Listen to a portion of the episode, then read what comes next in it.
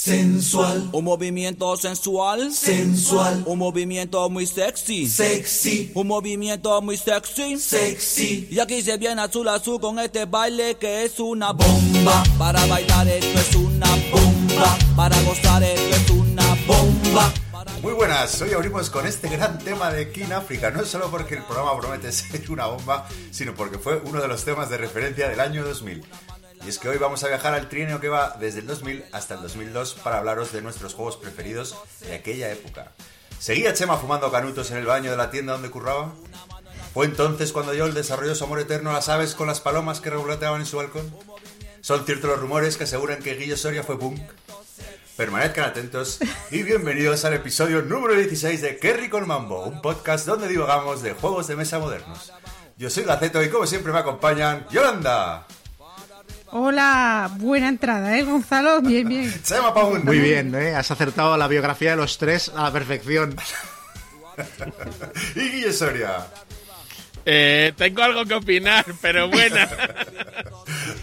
Bueno, a- a- eh, eh, ya, ya hemos hecho la intro, ya sabemos de qué va el programa, pero bueno, ¿qué tal? ¿Qué tal estáis chicos? ¿Qué tal estos días? Bien, bien, bien. Hoy, hoy... Bueno, yo, era- yo era ya por entrar en materia, pero hoy me he flipado leyendo que, que dicen que NAC va a volver a publicar juegos. Ya, eh, eh, sí, sí, muy sor- sorprendente la noticia, ¿no? ¿Alguien ha indagado un poquito? No, yo lo he visto y me ha sorprendido, porque es verdad que eran juegos que nos gustaban mucho de jóvenes, pero... su- Que han envejecido eran- mal, ¿no? No, bueno, ya eran malos en aquella época, pero eh, teníamos más imaginación, nos inventábamos reglas, entonces... Sí. Yo no lo veo. ¿eh? Yo Sí, no, sí. no sé, bueno, ya...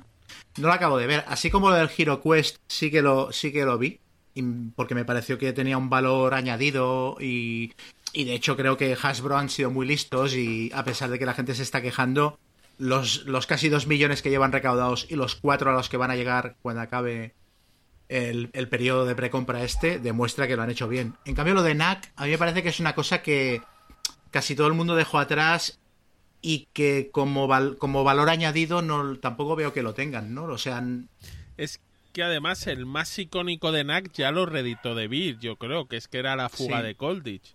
Y que era el que tenía juego. Entonces puede que haya alguno, alguna batalla, pero no sé. Pero bueno, hombre, la gente puede que se lo compre por nostalgia. claro, pero estamos hablando de un nicho, o sea, se lo comprará gente muy, muy nicho y tampoco ah, muchos han muerto. Pero NAC es una editorial, Sí. ¿no?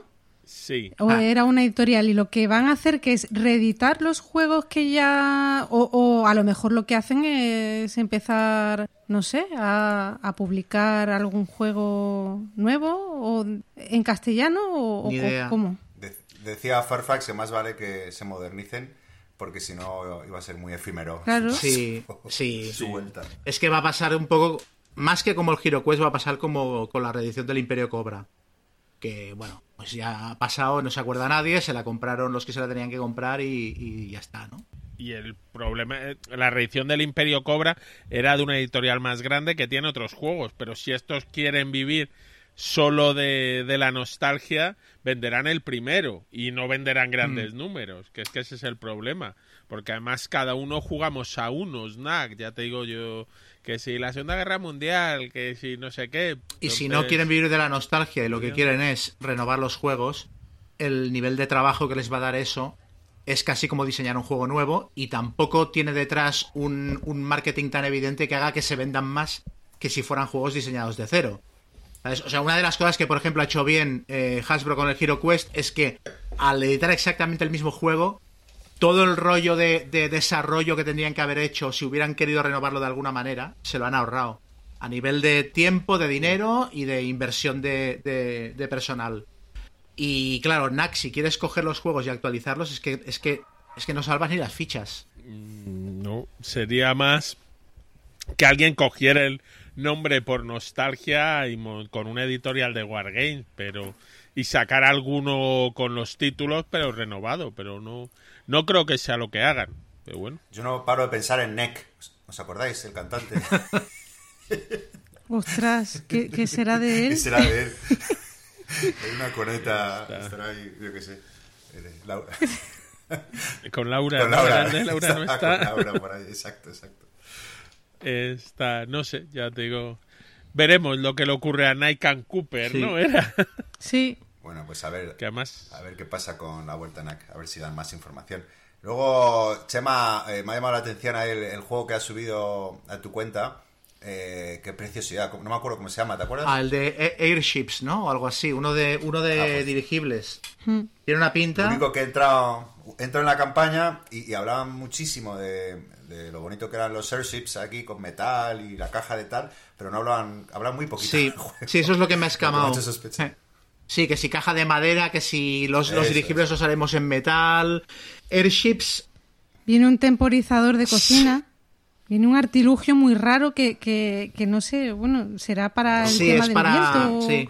¿no? Va pegado al tablero, porque en una entré a mirar y en las bueno, en las preguntas de la gente que ya lo había. eh, lo había apoyado, eh, había uno que preguntaba si no podían hacer el tablero en neopreno. Y le han contestado que no, porque el tablero va con el, cacharro este insertado que te va generando el- el- el- la dirección del viento, el clima, etcétera. Yo igual hago el truquito ese que me habéis enseñado de un eurito y who knows, y ahí, ahí- Y sí, a ver qué dan. Y a ver cómo te cae. Pero vamos, Airships no creo que lo llamen porque ya hay un juego de Andrea Seifar con ese nombre. Uno de construir Este dirigibles. se llama eh, Airships. North Pole Quest. La, Sí. Vale, Sí, entonces sí. sí. sí.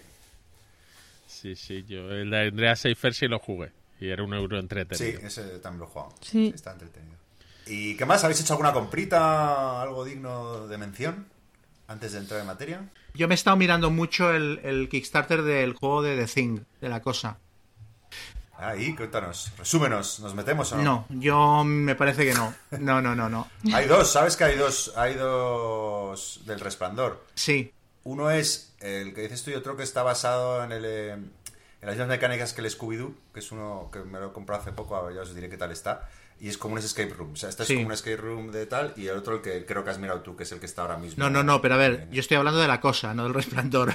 De la Ah, no, es verdad. Pero Del es que- resplandor sí, hay dos, que lo mencionamos ya en un programa anterior, que en el que ha salido Ah, de vale, momento vale. no tiene muy buenas críticas. No, el de la cosa, aparte es como, o sea, con imágenes de la película, los, la- las miniaturas de plástico que han metido tanto de la cosa como de los como de los científicos de la estación son, bueno, Kurt Russell y toda la peña.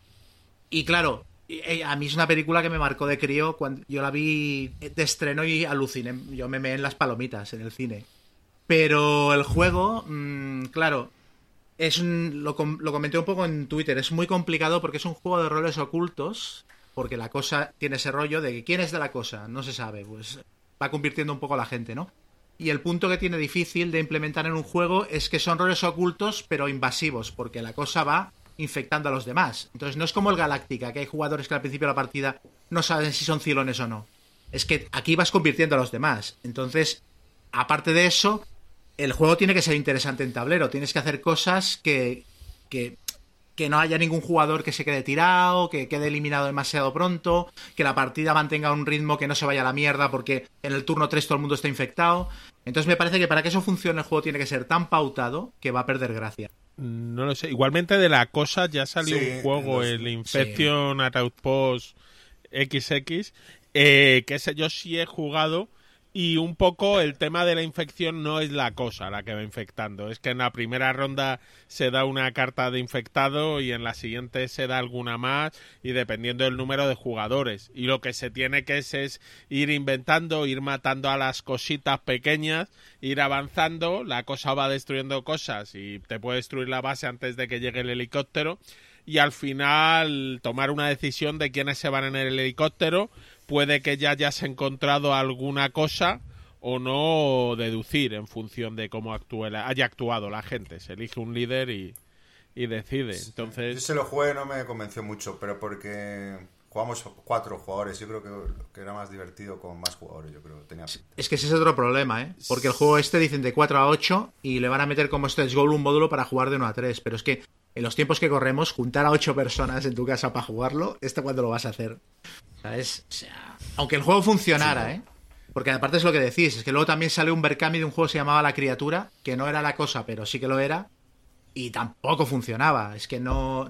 mm, Se ha intentado muchas veces y nunca ha salido bien. O sea, las perspectivas no son buenas y luego es carísimo. Es un juego que te vas a ciento y pico euros con portes puesto en casa, cuando luego saldrá en tiendas y costará la mitad. Ya que no, vamos, a- yo lo desaconsejo muchísimo. Y mira que soy fan absoluto de la película. El problema de estos es según qué editorial lo saque, que a lo mejor no es tan sencillo, ¿eh? lo de que luego saldrá en tienda. Que a veces editoriales americanas de juegos muy temáticos luego no se distribuyen tan Hombre, con lo, que, con lo que han pagado de royalties, seguramente a Universal, porque claro, lleva todas las imágenes de la película, o sea, es una cosa que en la campaña han, he- han hecho mucho hincapié en plan, este es el juego oficial. Yo creo que no se pueden permitir no sacarlo en tiendas. O sea, es un poco como el de tiburón, este juego.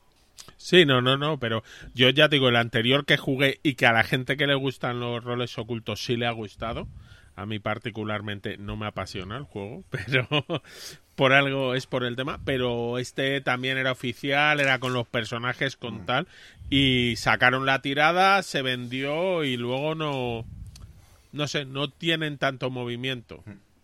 Y hablas de tiburón porque el otro es Ravensburger, pero muchos de los de películas que están saliendo ahora en el mercado estadounidense no llegan a Europa Eso es fácilmente. Sí, solo importación. Bueno, veremos qué, qué pasa y ya tendremos noticias de si el juego merece la pena o no.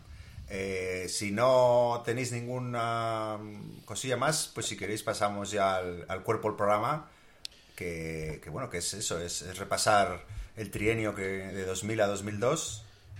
Guille, tú- Bueno, una cosa antes, Gonzalo, sí, yo iba a comentar lo de, os he dicho que me he apuntado en el Planet Apocalypse 2 de Sandy Peterson. Si no lo recuerdas sí. cada semana.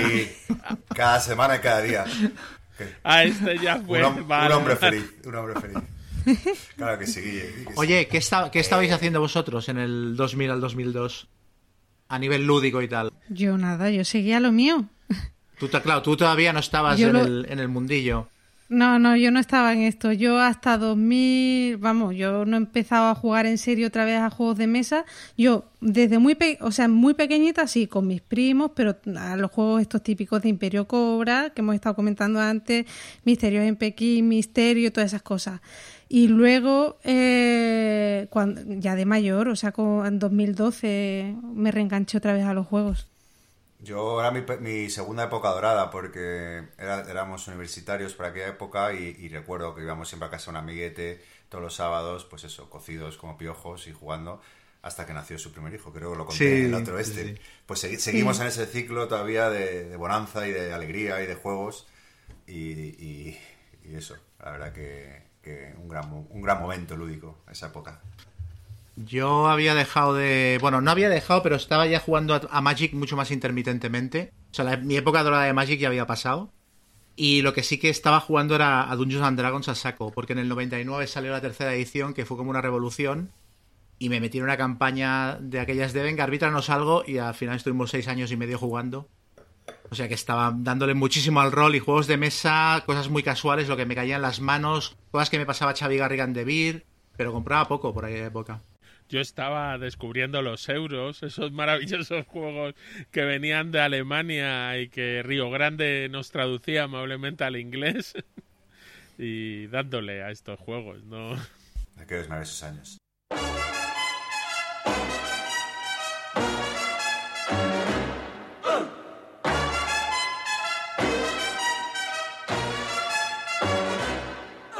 Papa loves mambo. Mama loves mambo. Look at him sway with it, getting so gay with it, shouting olay with it. Wow.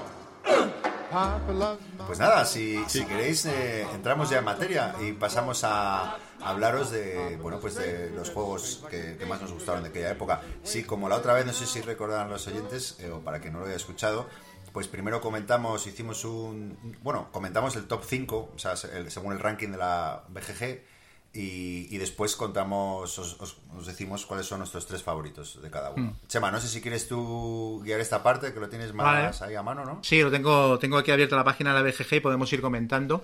En el número 5 Venga. estaba el Battle Line, que, bueno, supongo que lo hemos jugado todos, ¿no? De Reiner Nietzsche, Sí. Sí. juego de cartas para dos jugadores, simula una batalla de manera muy abstracta, pero tiene un- a la vez tiene un punto a mí siempre ha parecido muy temático. O sea, quizás porque el toma y daca está muy bien representado, y entonces el juego es muy tenso hasta el final, pero yo sí que veía eh, las formaciones de batalla y el rollo de tomar la colina y tal, ¿no? Mm, Y las cartas de táctica Sí. que le dan el puntillo temático también. Por ejemplo, la de desertor lo que, lo, lo que te permite es descartar una carta de- del lado del, del contrario. El traidor, está la niebla Mm. de guerra. eh, o sea, que, que, que da su puntito temático al juego. Y ahora hay la edición medieval. Sí, muy bonita. El Sosen Ese Totem. es el que, sí, exacto, que yo que me compré ese, que, que es- creo que es posterior y ya he jugado poco menos al Battle Line, porque digo, son los mismos juegos, ¿no? Más o menos. Bueno, a ver, el Battle Line es ya la... re- eh, primero salió el Sosen Totem, Sí. que era el Battle Line pero sin cartas de tácticas. Luego saca GMT, el Battle Line, que hasta hace no mucho ha sido su juego más vendido por unidades. Y pro- posteriormente lo reeditaron como Sosen Totem, pero ya metiendo las cartas de, de Pues tácticas. esa versión es la que tengo yo. sí, la de- la- pero bueno, como es el mismo juego, pues al final siempre he querido comprarlo, pero me parece un poco absurdo. Lo que me- sí me extraña es que no tenga edición española, ¿no? Porque un juego que no es caro, eh, que ha vendido muy bien. O sea, además que tiene texto. sí, por O sea, eso, por eso. A mí me parece sí, sí, que sí. Lo va a publicar. No sé si lo comentaron o me lo dijeron a mí, pero me suena que sí. Está...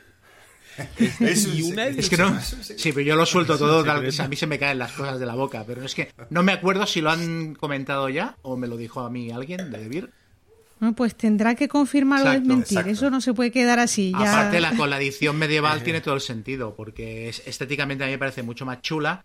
Y luego, aparte, le mete cosas nuevas, le mete las. El, el- mete, el terreno son cartas ahora en vez de ser peones, y las puedes jugar por el lado normal, que son cartas de terreno estándar, o les puedes dar la vuelta, y entonces cada carta de terreno tiene una regla específica diferente. O sea, el, casti- el Ah, castillo, guay. que me parece que cuenta por dos zonas.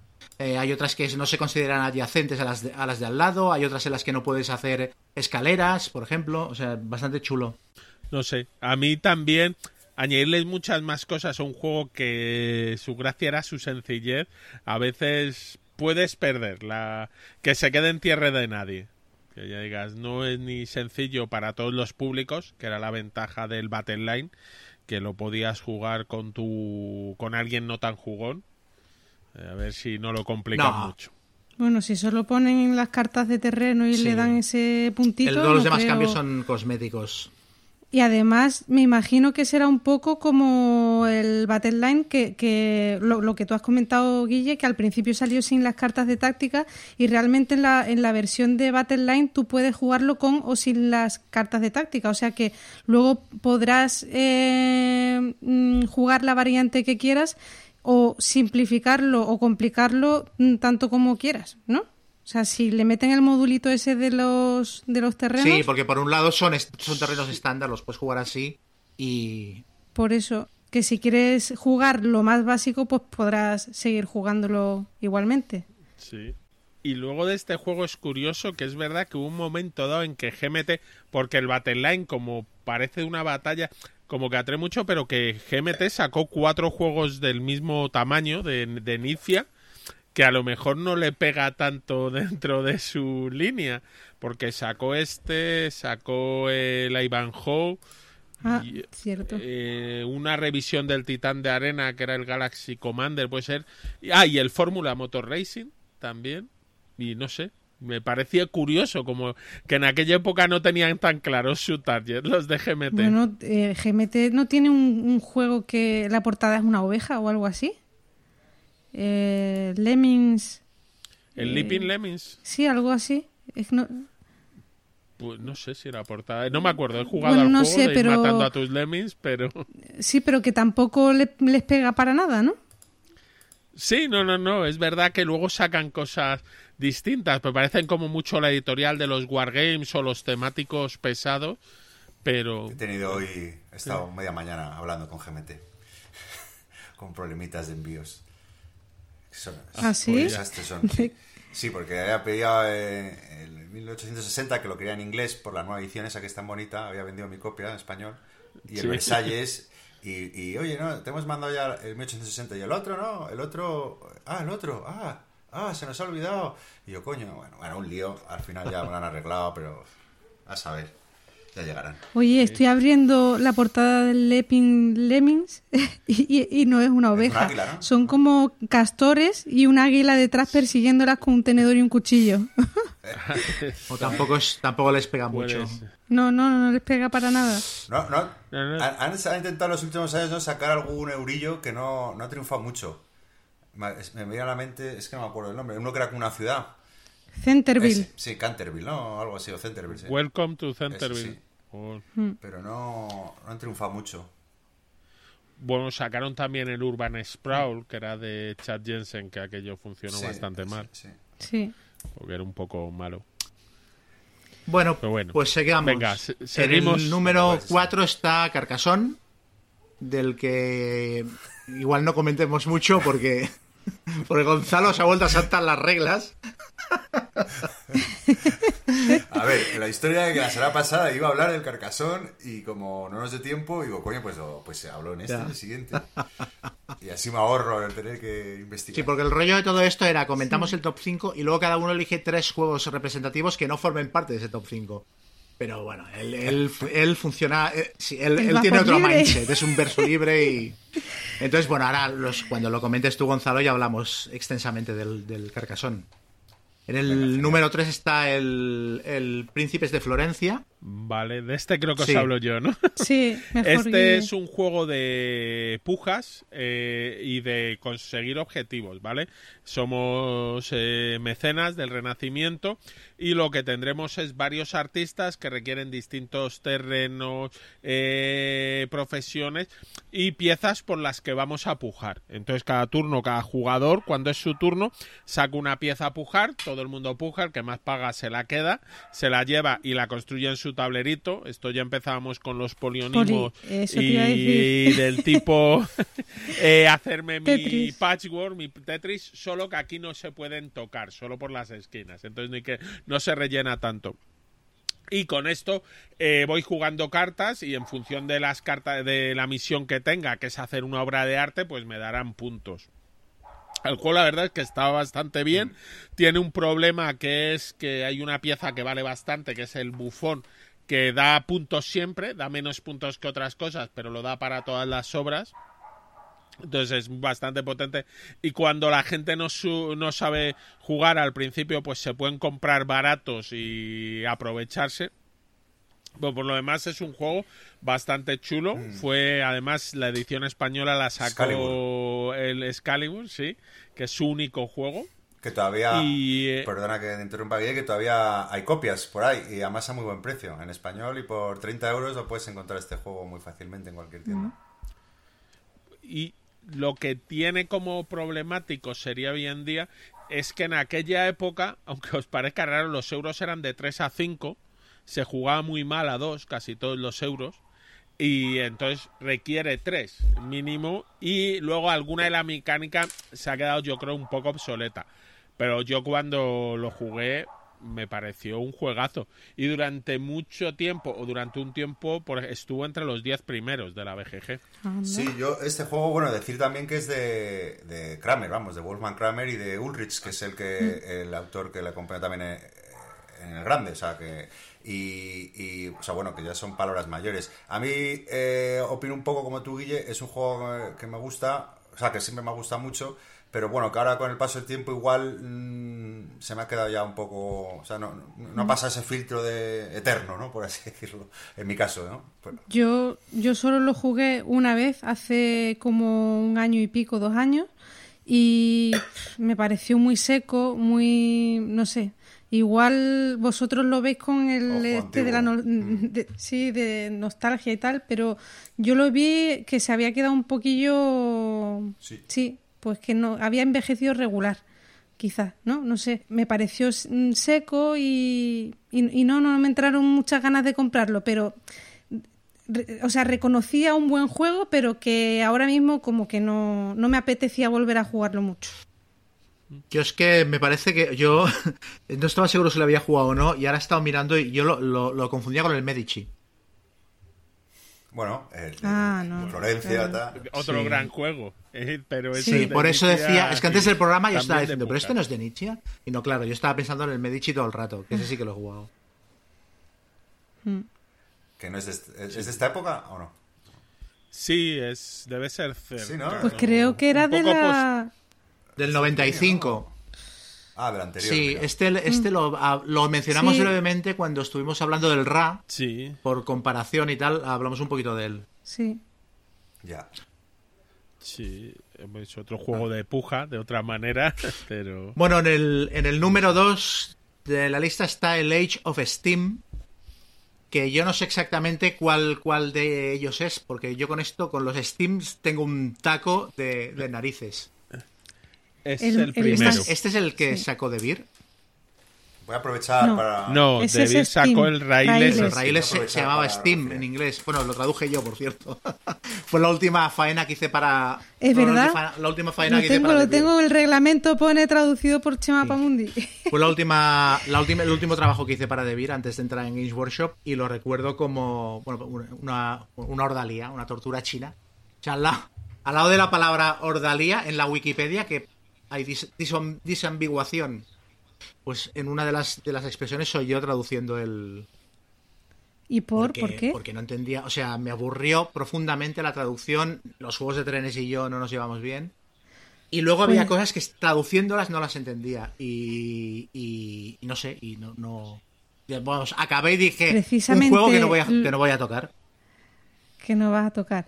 Que precisamente yo veo que los reglamentos de Wallace son muy temáticos, o sea, están redactados de manera muy temática siempre. Y a, a mí me encantan, por, por norma general, habrá excepciones y tal, pero pues todos estos manuales los veo muy bien hechos. Pues, hombre, el manual puede no ser malo, aparte de que traiga 200 excepciones, que me gusta Wallace. Pero, hombre, el juego es un poco raro. Y si lo tienes que traducir sin haberlo Ah. jugado, se Aparte, te- era una edición hacer- especial que llevaba como dos modos de juego diferentes. Y Sí. mucho lío. Mucho lío, mucho lío para mí. Además, el juego creo lío, porque este, bueno, el Age of Steam que hablabas de edición, este juego lo. El diseñador del juego, perdón, vamos, el que hace el juego, sí, el diseñador es Martin Wallace. Pero luego sale por Warfrog, que era su editorial, pero con el desarrollo de John Boer, ¿vale? Que acabaron a, a leches, exacto. Y eh, mientras que John Boer, cada vez que decía algo Martin Wallace, le recordaba dos cosas. A mi padre es abogado y ve, no tienes el contrato, que lo has perdido tú por inútil. Entonces, por eso salió el Steam, porque en un momento dado Martin Wallace no tiene los derechos para editar este juego. Y entonces se parecen tanto el uno al otro. Sí, Sí, mucho. Eh, de hecho, vamos, el Steam es el tercero de la familia. Antes sacaron el Railroad Tycoon, eh, que es quizás el que más se diferencia, mete más cartas, mete más cosas. La ventaja que tiene el Steam, a ver, el Age of Steam es un juegazo. No lo vamos a negar, es un juegazo, es un pick and deliver. Cada turno al principio hay una puja por el orden. Luego, en función del orden, eliges una ventaja que tú. Y ya se va jugando en orden cada fase. Aunque la mitad de las fases va primero el que ha elegido la ventaja de ir primero en esa fase. Se van a comprar raíles y se transfiere. Eh, el problema que tiene el Steam es que es un juego en que el dinero va muy justo. Eh, y como calcules mal, es un juego que en el segundo turno te arruinas Te y te vas de la partida. Sí. Mientras que en el Steam tú siempre puedes pedir créditos para pagar. Es verdad que como calcules mal y hagas un poco el loco, te vas a ir de la partida de otra manera. Es decir, tus probabilidades de ganar acaban de bajar a- al inframundo. Pero puedes Pero- ir jugando. O sea, en en el que no saltas de la partida es en el Steam. Ni en el Steam ni en el Railroad Tycoon. Solo Vale. en el Age of Steam saltas. Por eso dicen que es el más durete de los tres. Porque como juegues mal, pues eso, que te puedes levantar de la mesa e irte. Sí. A ver, si juegas con alguien que no lo ha jugado nunca, tienes que hacerle mucho hincapié, porque si no, la gracia de ver cómo alguien se arruina y se va en, en una partida de dos horas en, a los 20 minutos, pues Yo lo- es de otra época. Yo lo jugué por primera vez en la CLBSK con... No, no me acuerdo con quién era, pero yo era mi primera partida y me pasé toda la partida con, vamos, o sea, el culo apretado porque digo, mm, o sea, como, como me vaya de la partida, qué vergüenza. O sea, mi primer como juego, Nelson en la celebra... El de- ¿Eh? Como Nelson de los Simpsons, ¿no? Ajá. Sí, sí, sí, totalmente. Y al final logré sobrevivir todas la- las rondas. Pues yo, Pero, yo sos- pero es un juego que te, mantiene muy en yo sospecho que para mí sería una liberación saltar de la partida en la primera media hora. Yo saltaría contigo, Puedes. Chema, no te dejaría solo. A, a ver, es complicado. ¿Te vas en el segundo turno tercero o no te vas nunca? Mm, eh? Ya sí. luego aguantas. Lo que ocurre es si vas viendo cómo se aleja. Y tiene muchos mecanismos para compensar que aunque alguien se vaya adelante, le van quitando puntos. No, no, no es tan sencillo. Es decir, la partida tiende a intentar alargarla y que tengan opciones mucha gente, aunque bueno, y luego es importante el posicionamiento en el tablero, es a ver, el juego es muy chulo, si te gustan juegos de trenes es un juegazo y es uno de los mejores juegos de Wallace. Además Pero- tiene un montonazo de mapas, pero para aburrir. O sea, porque muchos diseñadores se han puesto a hacer mapas para este juego. Está Alban Viar, ¿no? Sí. Eh, ¿Quién más había hecho mapas? Er- Eran varios diseñadores los que lo habían Ode hecho. no era, no sé, sí, hay sí, varios. sí, sí, creo que sí. Y sí, no, no, no, El la gente y luego 18XX. hay juegos, hay una variante con un mapa en la luna, con un mapa con zombies, bueno, han salido cosas muy distintas. Para jugar Porque- en solitario también. Es un juego que está claro que hay que jugarlo con más gente, eh, pero mm, eh, hicieron una versión en solitario, un mapa que no sé, creo que era de las Barbados, ¿no? Eh, Puede ser, ahí no, no la conozco de la versión en solitario. Mm. Eh, Está. Pero, y además, bueno, lo único malo, o bueno, para gustos los colores, es que la edición que hay ahora en el mercado, eh, que es, es la de Eagle Griffon, que es muy bonita y muy cara. Como las ediciones de los juegos de la cerda.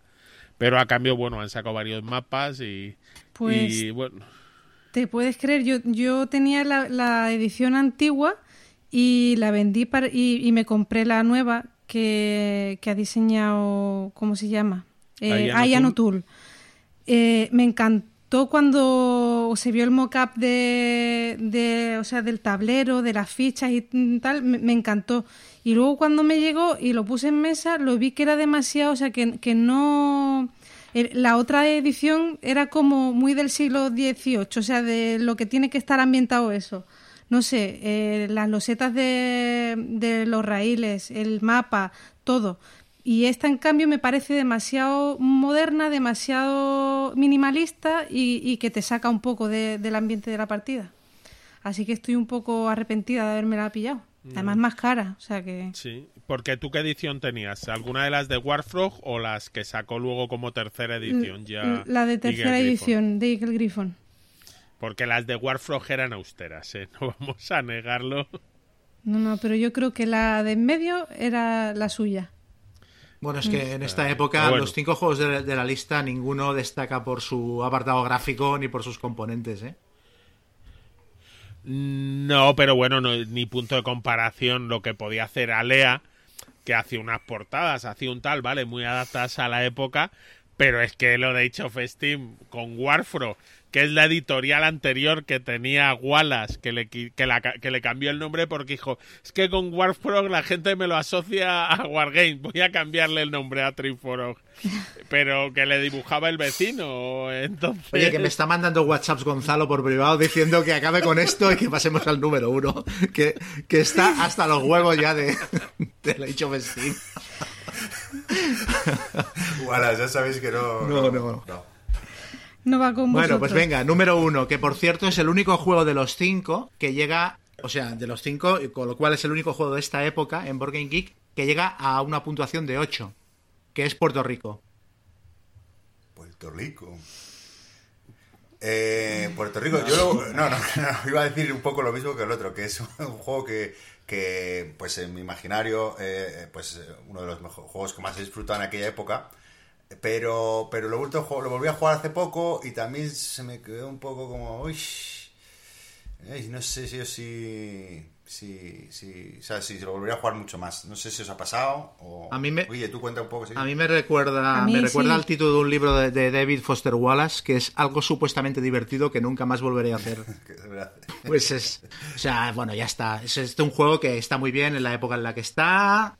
¿Sabes? Año que era 2000, 2002, dos, año 2002, perfecto, allí, que nadie lo toque. Juego que ha inspirado mogollón de juegos después. La, Mm. la mecánica de, de elegir cargos la, se ha copiado hasta la saciedad. No sé si algún juego anterior la hacía. Que no. Sí, alguno, el Berrater. Pero bueno, no sé. quizá el, el Puerto Rico fue el que la, el que la popularizó, el que la hizo que se disparara.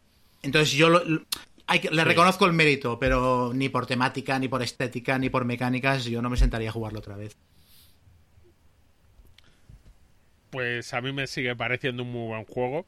Yo sigo jugándolo de vez en cuando. Y sí tiene el defecto. eh, es de los juegos en que es interesante que todo el mundo sepa jugar o no sepa jugar. O si sabéis jugar y hay un novato, dejároslo a vuestra derecha, que os vendrá muy bien. Pero eso sí. Em, bueno, es que no es. Llamarlo kingmaking es que no es consciente. Eh, es, es- haces acciones que crees que son las buenas sin darte cuenta que, que tú estás ganando Claro. uno, pero el que viene detrás va a ganar cinco. Entonces, eh, es eso. Pero a mí el juego me sigue gustando con estas cosas. A ver, es un juego para jugar no constantemente. Yo me acuerdo una época en que había, era como, había salidas y hay que hacer esto y esto y luego esto. Ah, no, tú vas a esto. Pero eh, yo creo que sí sigue. eh, el Príncipes de Florencia que hemos hablado antes, yo creo que ha envejecido peor. ¿eh? A mí el Puerto Rico me sigue pareciendo un juego que se puede jugar y sigue estando muy chulo. Yo es que no lo he probado nunca, o sea, tengo que confesarlo. Es que, es que es un juego que nunca me ha llamado la atención, pero nada, estéticamente me parece súper rancio todo, el tema, eh, la estética y mira, hay 80.000 millones de juegos. Es verdad que muchas veces pienso, joder, con lo que soy, o sea, que, que la- lo metida que tengo la afición, que, que hay que probarlo todo, pero es que no, es que nunca se me ha puesto además por delante, porque nadie te ofrece jugar un Puerto Rico hoy en día. Entonces, pues eso que me ahorro. Pero bueno. Yo me no compré sé. el New Frontiers, que es el juego, es la versión de tablero del Race for the Galaxy, de la trilogía de, de juegos de Race for the Galaxy. Está el Race, el Roll for the Galaxy y el New Frontiers, que es como el más de tablero tradicional. Y recuerda mucho al Puerto Rico. Y, y sa- eh, el New Frontiers sacó el Puerto Rico de mi casa a patadas. De hecho, lo que ha salido es ahora recientemente una nueva edición que creo que además han retirado por la cantidad de ratas que traía, ¿no? Que, Ah, es verdad. que dice, algo- "Jo- ¿Ah, sí? Qué marrón, ¿eh? Sí, sí, sí, ha venido con tantas erratas de traseras, de cartas, de colores, de no sé qué, que han dicho, mira, mm, paramos de distribuirlo, lo retiramos de la venta la y ya volveremos a lanzarlo. Mm. Sí, pero eh, bueno, un poco... O sea, que ha durado semanas, o sea, un par de semanas. no sé, yo creo que ni eso. Yo, por matizar un poco lo que comentabas, Guille, sí que también o sea, considero como tú que es, eh, que es mejor juego que el Florencia eh, y, que, y que... Pero me pasa un poco lo mismo también, que se me ha desinflado. Pero bueno, yo qué sé, también diferentes momentos, diferentes épocas. No sé, yo era... Es que estamos hablando... Estos eran los juegos euros que no eran cuatro páginas de reglas, pero eran ocho páginas de reglas y tenían mucho contenido. Entonces, a lo mejor ahora ya nos gustan euros con más Chrome, más cosas, más tal, pero hay que reconocerles que con muy poco Da mucho. De reglas hacían mucho y daban muchas opciones de juego. Sí. Sí, respect. Eso sí, Sí, sí, de hecho, yo los tres juegos que, que, o los que me dé tiempo, que comentaré, van en ese rollo. O sea, yo creo que es una época muy de juegos pioneros, que igual eran imperfectos, pero que abrieron la puerta, ¿no? Hoy en día quizá ya no los jugarías otra vez, pero les reconoces que, que sí que asentaron las bases de muchas cosas de las que estamos jugando hoy en día. Pues si queréis empiezo con el primero de mi... Claro. De los, de los tres, Venga. que es el Carcasón. ¡Sorpresa! ¡Qué sorpresa! No, a ver, hay una razón por, por la que quería hablar del Carcasón. Y es la. No, no voy a hablar del Carcajón, Carcasón per se, sino de la Big Box, una edición que sacaron hace. No sé cuánto, sacaron hace dos años, así, que te viene con 11 expansiones. Y es que la verdad que este último mes lo está jugando un montón. Eh, pues no sé, estos días lluviosos que había alguno en Madrid. Y, se lo saqué a mi chica. Y, bueno, pues, eh, pues es que nos hemos viciado como si no hubiera un mañana. Eh, bueno, no explico, ¿no? De qué va el carcasón un poco. Bueno, brevemente, pues es un juego de colocación de los setas, ¿no? Y coges una seta y la colocas a una adyacente que hay a la, en la mesa y, si quieres colocas un mipel pues en un castillo, en un camino, etcétera. Pero bueno, no voy a enrollar más porque yo creo que casi todo el mundo que nos esté escuchando lo, conoce eh, y ya está. Sí que eh, me gustaría hablar, no de las 11 expansiones, porque si no me podéis matar, pero sí de las que más me gustan a mí o de alguna que no me gusta tanto. Voy a empezar las que menos me gustan, que es la, de, la del río, por ejemplo, la expansión del río, que son 12 losetas que se meten al principio, que cambian un poco simplemente la configuración del tablero, pero bueno, que yo no la uso porque tampoco me dice mucho. Luego está también el, el abad, que te permite colocar, te lo- puedes colocarlo, funciona un poco como, como el mipel que metes en el monasterio, ¿vale? Eh, pero, pero también con losetas que tengan un jardín, ¿no? Y la, y la gracia que tiene es que lo puedes recuperar antes de tiempo, no cuando está cubierto como el monasterio. ¿Os acordáis que había que, que cuando está rodeado de todo, no sé, Sí, todo- Rodear. bueno, pues esta es una, una, una expansión pequeñita. Pero bueno, las dos grandes expansiones que vienen en esta caja, ¿no? Son Posadas y Catedrales, ¿no? Que, que, bueno, creo que son las dos eh, fundamentales y que, sí que le dan bastante más variedad al juego base, ¿no? En la de Posadas y Catedrales incorpora lo de las, las catedrales, ¿no? Que son losetas que hacen que, tu ciudad valga, o sea, que cada loseta de ciudad valga tres puntos en vez de, de dos. Y, y, bueno, pues eso parece una tontería, pero claro, eh, en el momento que sale una loseta de catedral, pues todos como ratas de cloaca a, a colarse en ese castillito, ¿no? Para no quedarse sin, sin los punticos, porque son, son muchos puntos y siempre, casi siempre decisivos, ¿no? Cuando hay una super catedral que se va formando ahí y tal, pues todos quieren. Pues bueno. Vale, eh, recuerda que si no se cierra no puntúa Eso nada. al Si no se cierra, es verdad. También puede ser una, un arma de doble filo, porque como no lo cierres, eso, te quedas ahí con una mano delante y otra detrás. Luego también la otra, la otra expansión eh, chula, la de constructores y comerciantes, que son 24 losetas, si no recuerdo mal, que bueno, con, que incluyen losetas con símbolos de mercancías, ¿no? De cereales, vino y tela. Y, bueno, pues... eh, bueno, y el cerdito, también viene un cerdito. Eh, la cosa es que si tú cierras una ciudad eh, con un símbolo de mercancía, pues te llevas tokens de esa mercancía, ¿no? Pues, o sea, al cerrarte un castillo, hay en el castillo tres losetas con tres vinos, pues eh, tú te llevas tres losetas de vino, ¿no? Y bueno, luego es, funciona como unas mayorías al final de la partida, el que tenga más losetas de, vino, pues se lleva 10 puntos, o el de cereales otros 10 puntos, ¿vale? Y, bueno, también creo que le añaden alegría, variabilidad y bueno, que se crean nuevas sinergias con, con los castillos, ¿no? Y luego ahí os voy a hablar una que me encanta, que es una, una expansión pequeñita que me gusta bastante, que es la de las máquinas voladoras, que es como una ala delta, que son ocho losetas, que cuando sale el simbolito, eh, tiras un dado, o sea, el simbolito de, esta, de esta expansión de máquina voladora, que es como una ala delta, tú puedes colocar a la loseta en la dirección que tú quieras, siempre respetando las normas del básico, y bueno, tiras un dado y te permite avanzar tantas casillas como, como indica el dado, en la dirección en la que marca la loseta. Y está muy guapo porque, sobre todo, para todo esto que os he contado, el castillito con, las, con los cereales o con tal, o con los de catedral, pues cuando parece que un castillo ya está resuelto, pues te permite meterte, si no está cerrado, y cambiar todo el, el- el mapa. Bueno, luego hay más, eh, más, más expansiones que tampoco voy a contarlas todas porque son muchas. Principalmente estas tres eh, a mí me gustan mucho. He hecho en falta en esta caja solo la del dragón y la princesa. Ah, ¿no está? Es una... No, esa, esa es una pena porque eso es una muy divertida también. Pero bueno, quería hablar de, de este juego porque, bueno, lo que me fascina, hablando sobre todo de, de, como estábamos hablando del Puerto Rico o de, pues es un juego que hacía tiempo que no, que no sacaba y la verdad que me, me ha sorprendido lo, lo enganchado que estoy. Eh, bueno, mi chica, que tampoco está en jugona, es a tope, o sea, es- ¿sabes? Me, ocurre lo que siempre he soñado. ¿Qué? ¿Hoy Carcassonne? Y yo, ¿what? ¿En serio? Y, y, o sea, que, siempre era al revés, ¿no? Y pues... A mí me pasa lo mismo con Carlos. Y con, es- Curiosamente. con- con este juego... Le encanta, le encanta Sí, Carcassonne. mira, ¿eh? Lo, lo- lo bueno es Sí, que, sí, me- que a mí también me está pasando, me refiero que... que, que- porque a veces jo- juego juegos así, a lo mejor muy ligeros, pero que, que yo que sé, que no te apetece jugarlo cada día, ¿no? O, o dejarlo respirar. Pues con este, pues eso, con... con y por eso pongo en valor lo de, lo de esta caja Big Box, porque te viene con muchas expansiones que te cambia todo, todo el rollo. Y bueno, a mí este juego eh, me- me- he, vuelto a descubrir que me encanta, ¿no? Y, y bueno, yo creo que un poco por porque pues es eso, ¿no? Es un, juego donde la estrategia no como que va evolucionando, ¿no? A la, pues misma velocidad que va sacando nuevas losetas y que va creciendo el mapa. Y, y bueno, las expansiones esto pues evita repetir patrones, te genera muchísima rejugabilidad. Luego es un juego que, que, ya os digo, yo lo estoy jugando sobre todo a dos jugadores Eh, por eso no he mencionado otra expansión, la de ladrones, que no tiene mucho sentido a dos, pero que, que es un juego que escala muy bien. Eh, pues eso, tienes esa interacción, ¿no? De ir quitándole, si juegas a dos sobre todo, o tres, pues irle quitando, pisando los caminos del otro o el castillo del otro. Y bueno, eso siempre es motivo de alegría.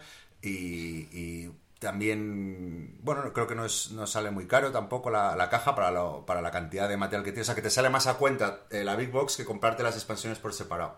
Porque cada expansión son 10, 20 euros, pero claro, aquí te vienen 11, entonces te sale muy a cuenta que son 60 y pico euros lo que te sale.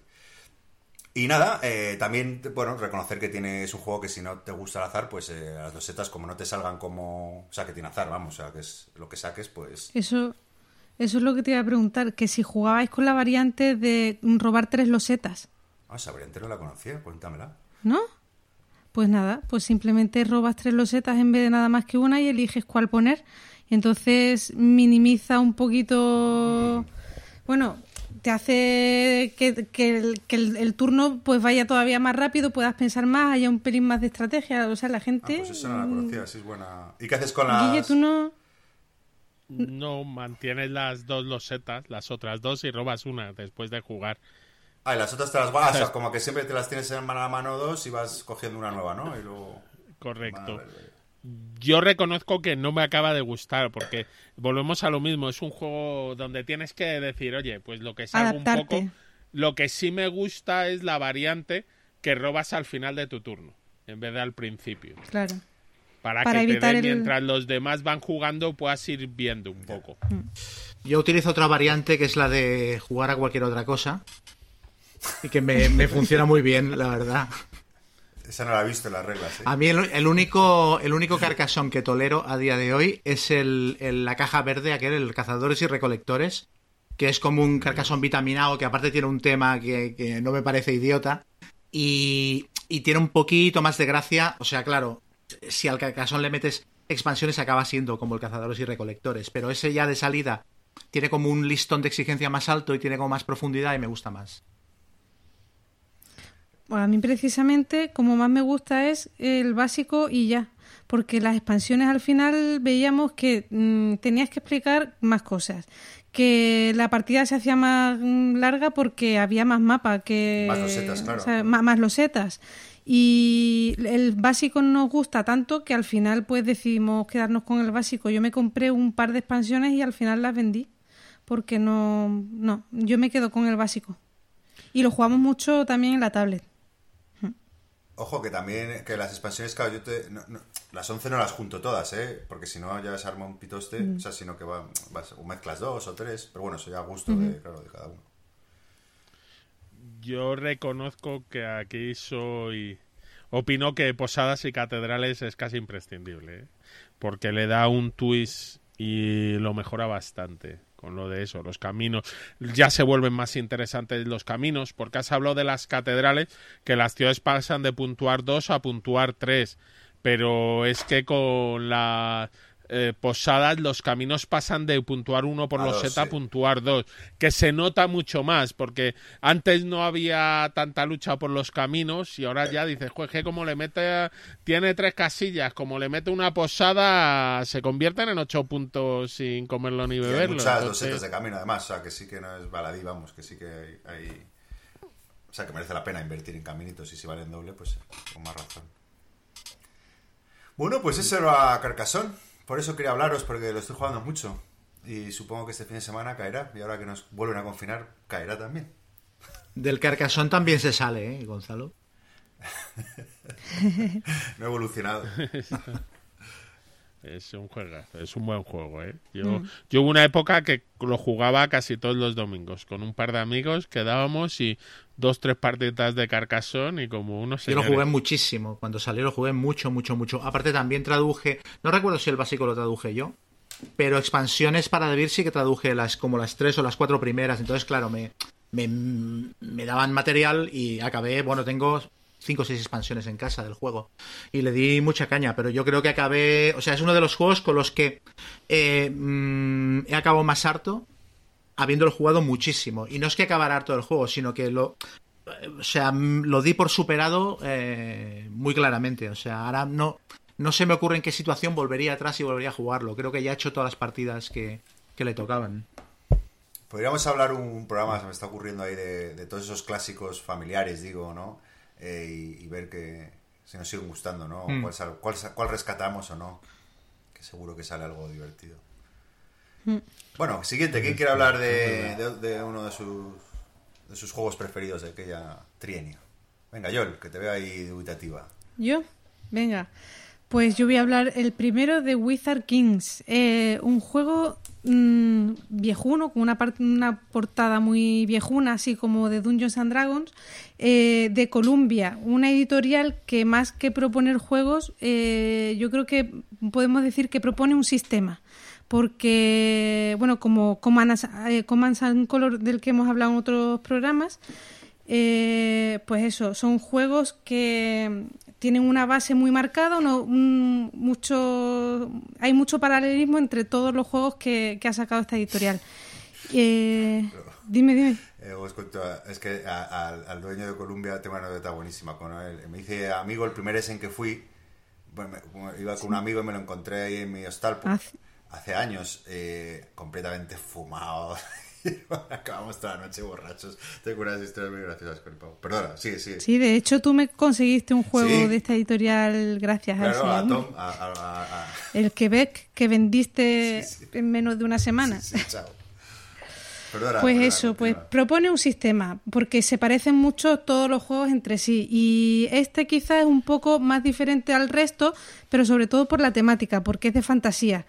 Entonces, el resto es más temática guargamera y este es eh, fantasía, eh, donde cada jugador va a llevar una raza. Las razas son las típicas, están los elfos, los no muertos, los bárbaros, los caballeros y se puede pueden jugar hasta siete jugadores, que es lo más también reseñable a lo mejor de este juego, que, que algo así se pueda jugar entre siete jugadores. Cada uno va a llevar una raza y al final se trata de un mapa que además se llama geomórfico o geomorfo, no, no, no, no sé exactamente cuál es el concepto, pero eh, de lo que se trata es que en la caja te vienen tres mapas diferentes en tres cartones y tú los configuras de la manera que quieras. Los puedes, puedes variarlos y entonces te da pues mapas diferentes en cada partida. De hecho hay escenarios y te dice pues coloca el mapa 13 y el 12 de esta manera, ¿vale? Y los puedes, los puedes ir, ir, eh, combinando. Y son juegos de bloques y de lo que se trata es de moverte por el mapa y, y presentar batalla al, al resto, ¿vale? Este, otra cosa que tiene diferente, bueno, todos los juegos tienen normalmente niebla de guerra, o sea, los, bloques tienen una pegatina por uno de los lados, tú eh, colocas los bloques mirando hacia ti, de tal manera que tu contrincante no pueda saber qué unidades son las que hay en, en el tablero. O sea, qué fuerza tienen, ¿vale? Entonces sabe cuántas unidades hay, pero no qué fuerza tienen, y eso da pues lugar a faroleo y tal. Y, mm, y este en concreto, bueno, pues tiene también alguna cosa diferente a otros, que es que eh, dependiendo de por el lado que entres del hexágono y el tipo de terreno que sea, pues vas a poderte mover más o menos, eh, de la raza que lleves también. Y, mm, y nada, este juego eh, yo creo que de todos los Columbia es el que mm, tiene más, o sea, las reglas son las más sencillas de todas y quizá lo que más destaque de este juego es lo poco mm, que te ofrece como, como juego. Y, me explico. Eh, a día de hoy los juegos, las editoriales te lo dan todo, unas pedazos de ilustraciones, las mecánicas perfectamente, las reglas que no sé qué, no sé cuánto, todo súper cerrado para que tú simplemente te sientes en la mesa y juegues. Sin embargo, en este juego te dan todo lo más básico del mundo, que son mm, 8 fichas por, por eh, 8 bloques por raza, 3 cartulinas que son el mapa y, y unos dados y te pones a jugar, ¿vale? ¿Qué es lo que pasa? Que hay muchísimo material fanmade hecho para este juego. Es decir, han hecho mapas eh, la gente ha hecho mapas nuevos, la gente ha creado pegatinas para colocar en bloques que tú te compres aparte y han generado nuevas razas, eh, han hecho incluso cartas de evento, bueno, hay una raza que son los magos, bueno, raza no, perdón, unidades dentro de las razas que son los magos y tienen hechizos y tú puedes invocar esos hechizos gastando puntos de fuerza de, tu unidad. Yo que sé, tiene cosas muy diferentes y es un juego como muy customizable y hay muchísimo material fan-made. De hecho, la editorial, con lo antiguo que es el juego y lo poco que te da la caja básica, luego han sacado muchísimas expansiones, siguen sacando escenarios, te proponen PDFs con nuevos... Em, dime, dime Gonzalo. No, no, que quería decir que, igual que hay diseñadores que crean sus, sus juegos en base al tema, otros en base a las mecánicas, pues Columbia Games, esto es lo, que me contó esa noche de, borrachera, eh, crea sus juegos en base a los componentes. O sea, estos tíos tienen miles de bloques. De bloques. De bloques y miles y miles y, es, y, nada, eh, en base a los, al material que tienen acumulado, pues crean los juegos. Y es una pena porque es una editorial que yo creo que no que no supo evolucionar eh, ahora que, los wargames pues son más accesibles para, para, para, un público mucho más grande y que no, no, no, ha sabido evolucionar y se ha quedado un poco ahí estancado y con no, no han invertido en diseño de gráfico, me refiero, ni en, ni en materiales y, yo creo que no mm. sé si estará a punto de desaparecer porque ha sacado pocos juegos últimamente, tampoco, bueno, sigue sacando algún Kickstarter pero bueno, no tiene muy buena pinta. Para este juego en concreto acaban de sacar una Big Box que te cuesta ciento y pico dólares en la, en la web y son muchísimas unidades nuevas y unos bloques de tesoro. Bueno, porque no lo he dicho, pero en los mapas hay unas ciudades eh, que si las controlas te dan oro y ese oro luego te lo puedes gastar en reclutar nuevas unidades o mm, eh, mm, darle más potencia a las que ya tienes en el tablero, ¿no? Y, han hecho como unos bloques que son de tesoro, que los puedes transportar de un sitio a otro mm, y, y bueno, ya os digo, muy customizable, muy especial el juego y a mí me encanta por, por eso. O sea, no es un juego que digas tú, es que me muero por jugarlo, pero es muy especial porque mm, o sea, da mucho juego pues a expandirlo y, y a crear cosas para él. Y eso a, mí me, me llama. Solo que una pregunta, porque este juego, este es, al menos en la segunda edición, este no era en el que las expansiones vienen con bloques aleatorios. Eh, las cajas. con bloques? Sí, aleatorios. Eh, las unidades no, te, no vienen aleatorias, te vienen de una facción, pero te vienen unas unidades distintas según que compres. Sí, hay expansiones de razas nuevas que vienen, creo, como si fuesen una caja de, de VHS. Es una caja así pequeñita y todo muy cutre, como muy viejuno, pero a, mí me gusta, o sea, me llama la atención porque es diferente. Y, y lo que dices, pues no, no estoy segura, puede ser ¿eh? que, que fuera de esa manera hay expansiones que son simplemente mapas nuevas y hay expansiones que son razas nuevas, pero eso, lo de que sean aleatorias no, no lo sabía. No sé, me parece. yo creo que en, algún momento miré y como si te lo comprabas había que ver el comprárselo todo y empecé y dije, uy, creo que no, que no es mi guerra. De todas maneras, abundando lo que decía Gonzalo, eh, Columbia tiene, a mí me da la sensación que tiene tres juegos que les han funcionado muy bien siempre y los siguen vendiendo, que son el Hammer of the Scots, el Napoleón, el de Waterloo Campaign, y había un tercero que ahora se me ha ido de la, de la cabeza, pero que también es así como un wargame sencillo. El, el, Julio César, exacto. Caesar, y luego van a reeditar este año también el, el de Rommel in the hmm. Desert. Van a hacer una edición especial que ese es un juego que a mí siempre me ha llamado mucho y que es un pelín más complicado porque creo que el tema de las líneas de suministro, pues como que había mucha reglita sobre ese asunto y tal, pero a mí siempre me ha parecido interesante, pero no, no he llegado a, jugar. luego tenía uno de la Guerra del Pacífico también, que no me acuerdo cómo se, cómo se llamaba, que hace poco lo sacaron en Kickstarter. O sea, tienen como cuatro o cinco juegos que tienen muchos años pero los renuevan, les hacen, les lavan la cara, les hacen ediciones un poquito mejores y siguen vendiéndose. Que son de, todos del, dueño de la editorial, que es Tom Douglas, y el que yo conocía era el hijo. Y entonces, bueno, tenían un pifoste entre padre e hijo, es que eso da, para un programa entero. Le tenía martirizado el padre al hijo. Pues podríamos hacer un especial un día de, de estos de juegos. historias, historias de borrachera. Historias de raras de las editoriales, ¿no? Contamos las de Wallace, las de esto, Oh, pues eso puede ser divertido. cómo se que- apuñalaban. Sí. Sí, sí. Muy bien, pues ese era- Ahí- tiene interesante el juego. Yo no lo conocía. Wizard, Wizard Kings, ¿no? Sí. Pues nada, eh, venga, Chema, ¿qué cuentas tú? Voy. Pues yo voy a hablar de un juego de Days of Wonder que se llama eh, Pirates eh, Cove, o bueno, Pirates Cove. Un juego de, piratas, bastante familiar, eh, muy divertido, lleno de fallos, pero, pero que es un juego que cada vez que lo juegas, pues no puedes evitar jugarlo con, con una sonrisa, ¿no? Porque, porque a pesar de que es un juego que ha envejecido y que se ha quedado se ha quedado como anquilosado en muchas cosas. Luego tiene otras que son, que son mucha risa.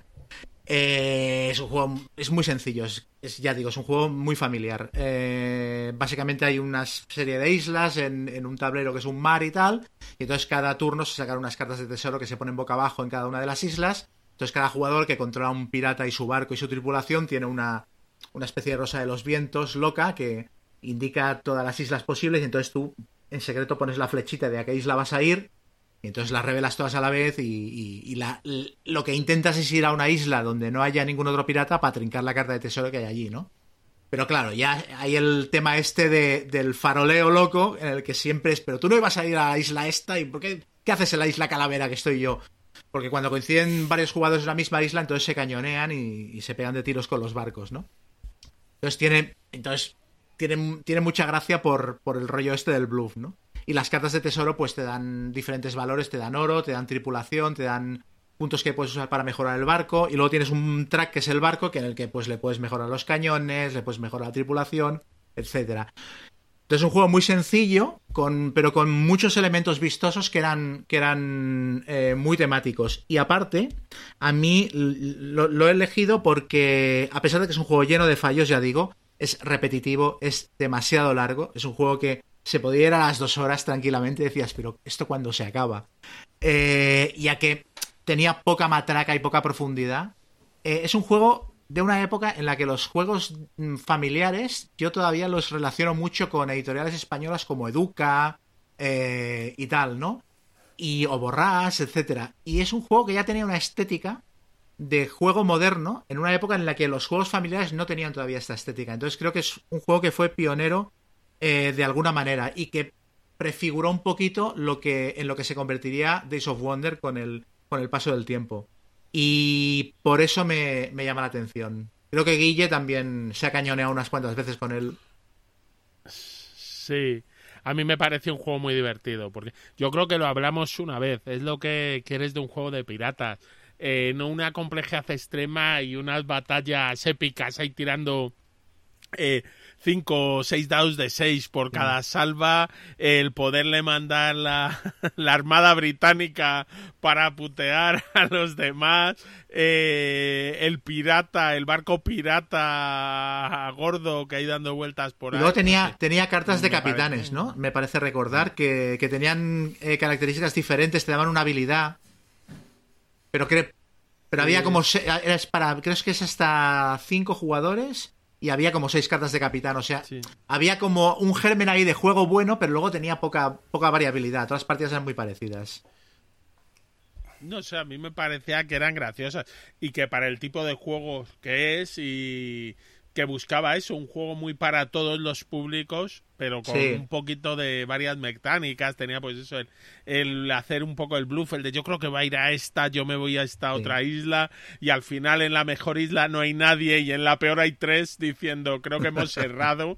Era un juego Eh, con no mucho sé, carisma. era- Y luego aparte te voy a decir una cosa, las batallas navales eran súper divertidas.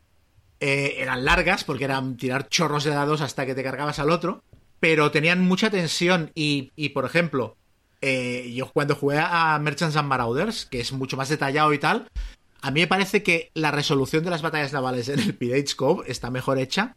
Quiero decir, mantiene más el espíritu de venga, una batalla y seguimos jugando que en el Merchants and Marauders, que recuerdo que se para todo el juego y es como una cosa más eh, farragosa, ¿no? Luego, una cosa que, que no has mencionado, Chema, que, que, que, que este juego para el año que era, y bueno, un poco marca de la casa Ace of Wonders, eh, yo es que lo tuve, lo vendí por lo que has mencionado de la duración, que se me, se, Sí. se me acaba haciendo un poco largo al final, pero la producción que tenía para... Sí, sí, es lo, lo que comentaba, que para un juego familiar, para un juego que iba a ese target, no encontrabas juegos que estuvieran tan bien hechos y fueran tan bonitos. Espera, sí. Pero estoy viendo fotos en la BGG y la gente mm, se lo tunea, pero increíble, Sí, sí. ¿eh? Unas pedazos de miniaturas de barcos, una, la isla en 3D con una especie de volcán ahí. Que por cierto, me parece que el juego recientemente, o, o relativamente recientemente, Days of Wonder anunció por fin que lo sacaba de catálogo y evidentemente este juego no lo van a volver a publicar porque nunca fue ni tan solo un éxito, ¿no? Eh, y está bastante barato en muchos sitios, pero barato rollo, yo lo- me puse a buscar y lo vi por 20 euros en algunas tiendas y tal. Y hay mucha gente comprándolo en plan la última oportunidad de, de hacerme con un, con un Pirates Cove. A mí me están entrando ganas de No, comprármelo. me parece divertido. Y si es verdad, este eh, es curioso, eh, Days of Wonder, cuando se forma, que de Days of Wonder, uno de los dos socios fundadores había salido de una empresa pequeñita, creo que era de Microsoft, eh, y ven- tenía muy clara su intención, que era sacar pocos productos, pero de mucha calidad y con unos componentes increíbles, lo que decía. Y es verdad que tú ves los juegos y hoy en día un juego sigue tiene componentes acordes a la época. Ahora ya no te llaman tanto la atención, pero tú los veías que hace 15 años y es que no había nada igual. Yo de hecho creo que es un juego que mucha gente lo jugó más de lo que lo hubiera jugado y lo conservó en su colección más tiempo de que lo hubiera conservado porque Por lo bonito. por lo bonito que era. Es que no había juegos tan bonitos eh, para ese target de aquella época. pero todo hasta el detalle de que tenías tu barco y los tracks, tenías ahí unas piezas de madera, unas coronas circulares Sí. de madera gorda para marcar los niveles de tus tracks, estaban los barquitos de plástico, no, no, tenía una producción. Sí, es un indicador de que estaba de que algo estaba cambiando en la, en la producción de, de juegos. Estoy viendo una foto aquí de, de unas jornadas que alguien hizo un mapa en 3D con las montañas, con escenografía que es loquísimo. Estoy flipando. Sí, sí, es una pasada, Sí, ¿eh? sí. Pues ese es el primer juego que quería destacar, Pirates Cove. Por cierto, hablando de piratas, eh, que- que os he contado que me había hecho, co- había hecho algunas compritas, eh, me he pillado el Forgotten Waters, no sé si alguno lo tiene en el radar. No. ¿No? Lo he visto el otro día y bueno, viene con un libro juego también, o sea, es como libro juego también, ¿no? Que viene con un librito y vas Sí, es como, como el Death of Winter, pero bueno, dicen que eso. Es que está teniendo unas reviews bastante, bastante buenas. y es el mismo rollo, pero, pero no, no lo juego. Pero ahora hablan también que... y como es de piratas, que a mí me mola, a ver si está bien. No sé qué tal está. Nada, era por eso, si lo tenéis en mente. No. Pues nada, Guille, pasamos al siguiente juego. Venga, pues yo os voy a hablar eh, del Taj Mahal. El Taj Mahal es un juego de Reiner Nicia y es un juego también de una de pujas, digamos, por cada área. El tablero está dividido en 12 regiones y se va a ir pujando por cada región. El método de eh, puja va a ser con cartas. Tú tienes cartas, vas a elegir un color de cartas y en esa puja siempre tienes que usar cartas de ese color y las cartas traen simbolitos de seis cosas que hay. eh, hay cuatro posiciones de castillos, el mogul y otra que te da ventajas. Entonces lo que ocurre es que cada turno tú puedes decidir bajar una o dos cartas o pasar. Si pasas, ves si tienes la mayoría en algún símbolo y te llevas la ventaja de eso. Y si no, pues no te llevas nada. Eh, normalmente algo te vas a llevar. Tiene. eh, tenía el problema que si alguien lograba entrar en las batallas bien y que no le pujaran, mientras que en otras se desangraban los demás, ganaba una cierta ventaja. Pero si no ocurría eso, era chulo. Era el sistema es el de, bueno, venga, estoy ganando en esta, me voy, que si no sangro mucho. Porque después de cada puja me parece que robabas dos cartas, ¿no? Entonces, si habías gastado cuatro o cinco, eh, te habías pasado. Entonces, claro, pero había veces que te interesaba jugar dos, es decir, venga, salgo potente, para lo mejor me puedo retirar o les convenzo que no entren a esto. Eh, y luego en función de las pujas ibas colocando piezas y se iba a puntuar al final. Eh, era un juego, mm, bueno, tenía un arte, el arte no era ninguna maravilla. Cum- eh, coincidía en varias cosas con ya dos juegos que hemos hablado, que son el Puerto Rico y el Príncipes de Florencia, que estos tres juegos eran de los cinco primeros que salieron de la de Alea en la Big Box Series, que hubo una época donde eran los mejores euros. Eh, era el Big Box de Alea era el euro del momento. Luego bajaron un poco de calidad, volvieron a recuperar con Fel, pero en aquella época yo lo recuerdo como que eran estos. Tenían un problema, para que luego nos quejemos de precios. A España yo recuerdo que venían valiendo 8.000 pelas, que no estaba mal. Y... pero el juego es eso, las dinámicas. Y era otro juego, otra vuelta de tuerca del señor Nicia a darle a las pujas. Yo lo... lo- Este lo- ah, perdona, yo... di- ¿No, Didi? No, que lo tuve, pero me lo compré sin saberlo, o no sé dónde lo saqué, no me acuerdo, y en perfecto alemán, y, y no había reglas, no encontré reglas por ningún lado. Y como luego vi que sacaron hace poco una nueva edición, pues le acabé dando boleto y nunca me compré nueva edición. Conclusión que no lo he jugado, vamos, pero... ¿Tú qué qué opinas, Guille? Eh, eh, ¿Sigue vigente el juego o...? Mm, no lo sé, se puede jugar, pero yo creo que, que sí, que este no está tan vigente. Hay mejores juegos de su ¿Y este no lo reeditan ahora? Eh, pues puede ser. Sí, es lo que te digo, Sí, que, lo, me- que lo... No sé si lo hicieron o no, o sea, lo, lo tuneado y tal, pero por, por eso me deshice esa copia alemana sin, sin, sin reglas en español. Sin instrucciones. sí. No lo sé, yo creo que, que no han envejecido. De estos, el mejor sigue siendo el Puerto Rico. Y ya te digo, este juego está chulo, pero yo no buscaría muchos otros para probar de pujas de inicio antes. Véase el Ra, que era también el primero de la Big Box Alea series. eh, me parece mejor juego, por ejemplo, que este Tag Mahal. Pero este eh, estaba, era chulo, pero no sé, yo creo que han envejecido un poco, aunque yo sí me lo jugaría, ¿eh? sin problemas. Un día puedo buscar, desempolvar dónde está el mío, con reglas en Muy bien, inglés. pues lo probamos. Qué grande era Río Grande Games. Hubo una época en que había una editorial de juegos, Río Grande. Sí, sí. Muy bien, pues no sé si queréis comentar algo más de este juego de Tag Mahal, ¿no? Eh, hemos dado ya la vuelta, ¿no? O sea, vale, Sí. pues nada, pues eh, eh, nada, yo os voy a hablar de Wallenstein o Shogun. Ahora os cuento un poco los tejemanejes de, de- de- del Wallenstein o Shogun. Bueno, es un juego que recrea la guerra de los 30 años y bueno, donde cada jugador está al mando de un clan y bueno, tiene que asegurar la, o sea, pues asegurarse regiones y de mayorías. Un juego con mecánicas de mayorías y programación simultánea de acciones y bueno, donde tenemos que ir conquistando diferentes regiones. Decir que el autor es Dirk Hen, que bueno, pues conocido por el Alhambra sobre todo, que es un juego de 3 a 5, eh, que fue luego reeditado como, como Shogun, con temática japonesa, y que luego fue reeditado una segunda vez como Wallenstein, segunda edición. Cosas de Queen Games. y, y bueno, nada, un poquito así por encima, pues un- una partida de Wallenstein pues se desarrolla en, dos años, cada uno de estos años eh, pues eso tiene cuatro estaciones. Las tres primeras estaciones eh, pues es donde los jugadores realizan acciones y en la, ronda de invierno eh, pues es donde se, se, se evalúa ¿no? Eh, lo que ha ocurrido en ese año. Eh, bueno, la verdad es que me da entrar en la mecánica tal, porque como son una, serie de pasos que... Pero bueno, no paso de contar un poco las mecánicas, sino sino por qué me gusta este juego y, por qué todavía lo guardo en la colección. Pero vamos, principalmente destacaría cuatro cosas, ¿no? La, primera es, es esa programación de acciones, ¿no? Eh, sublime, yo creo que es, es- que este fue el primer juego de programación de acciones que, jugué, seguro que hay otros, pero creo que, o por lo menos el que, el que más recuerdo, y que bueno, que está condicionado un poco por esas 10 cartas desplegadas, hay unas 10 cartas que desplegas en el tablero, y bueno, la gracia está en que solo conocemos 5 porque están boca arriba y no el resto que están boca abajo.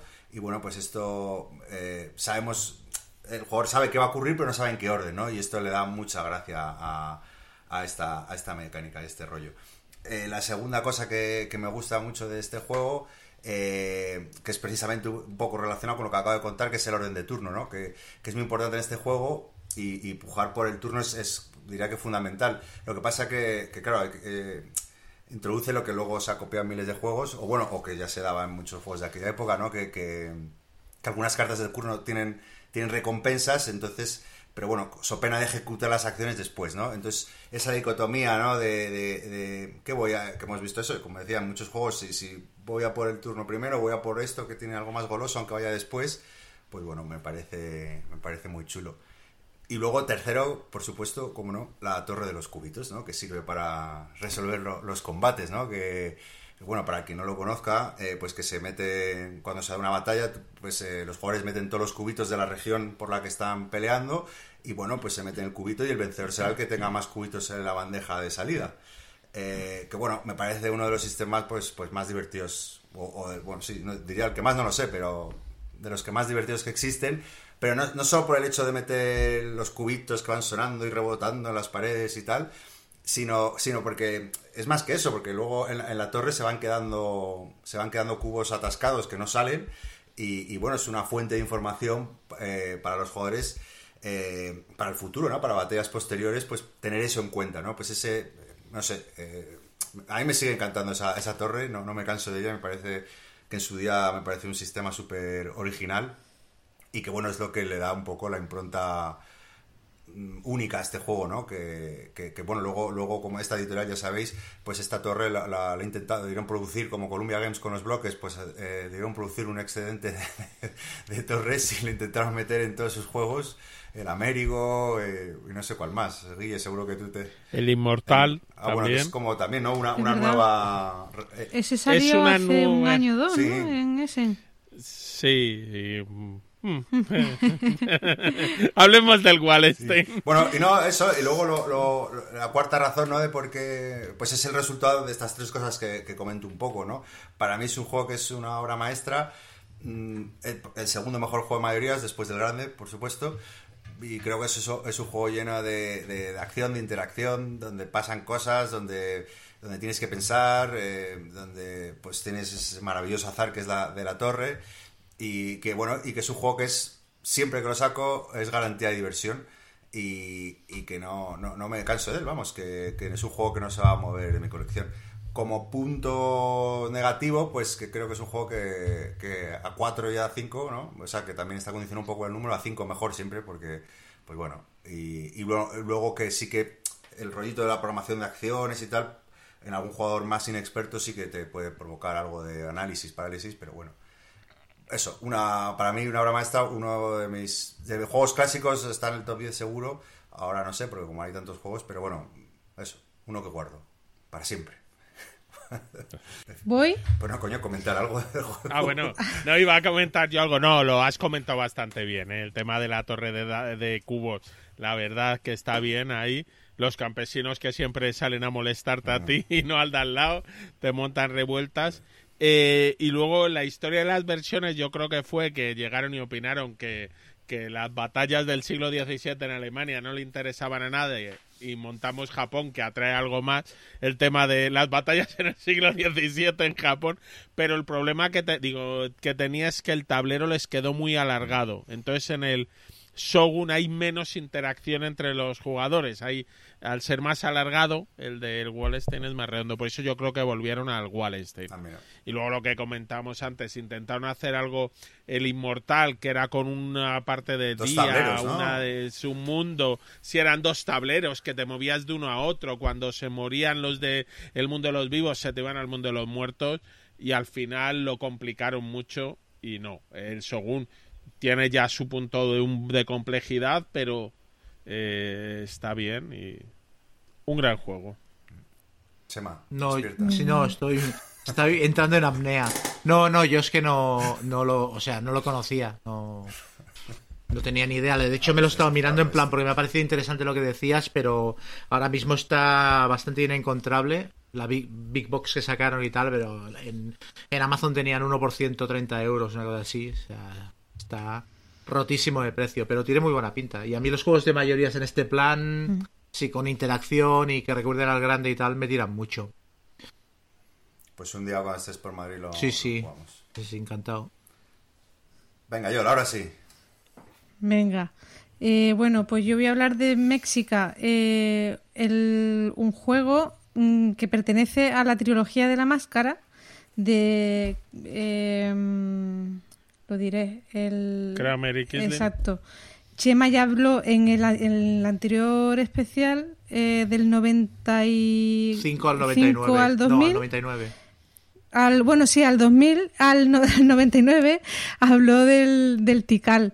Y, mm, y pertenece, pues eso, a la misma trilogía eh, que hicieron estos diseñadores. Y este es como más abstracto. Es un juego totalmente abstracto, donde el objetivo es ser el que más puntos de victoria consiga, usando los puntos de acción para dividir un territorio que nos proponen en el, en el tablero en distintos distritos eh, pues eh, poniendo canales, puentes y bueno, pues, te tienes que ir moviendo por este mapa, eh, ir accediendo a esos distritos teniendo cuidado de que no te bloqueen y tal, y, montar pirámides allí, una, una especie de, de- de pirámides con unos valores y ganar esos territorios por mayoría.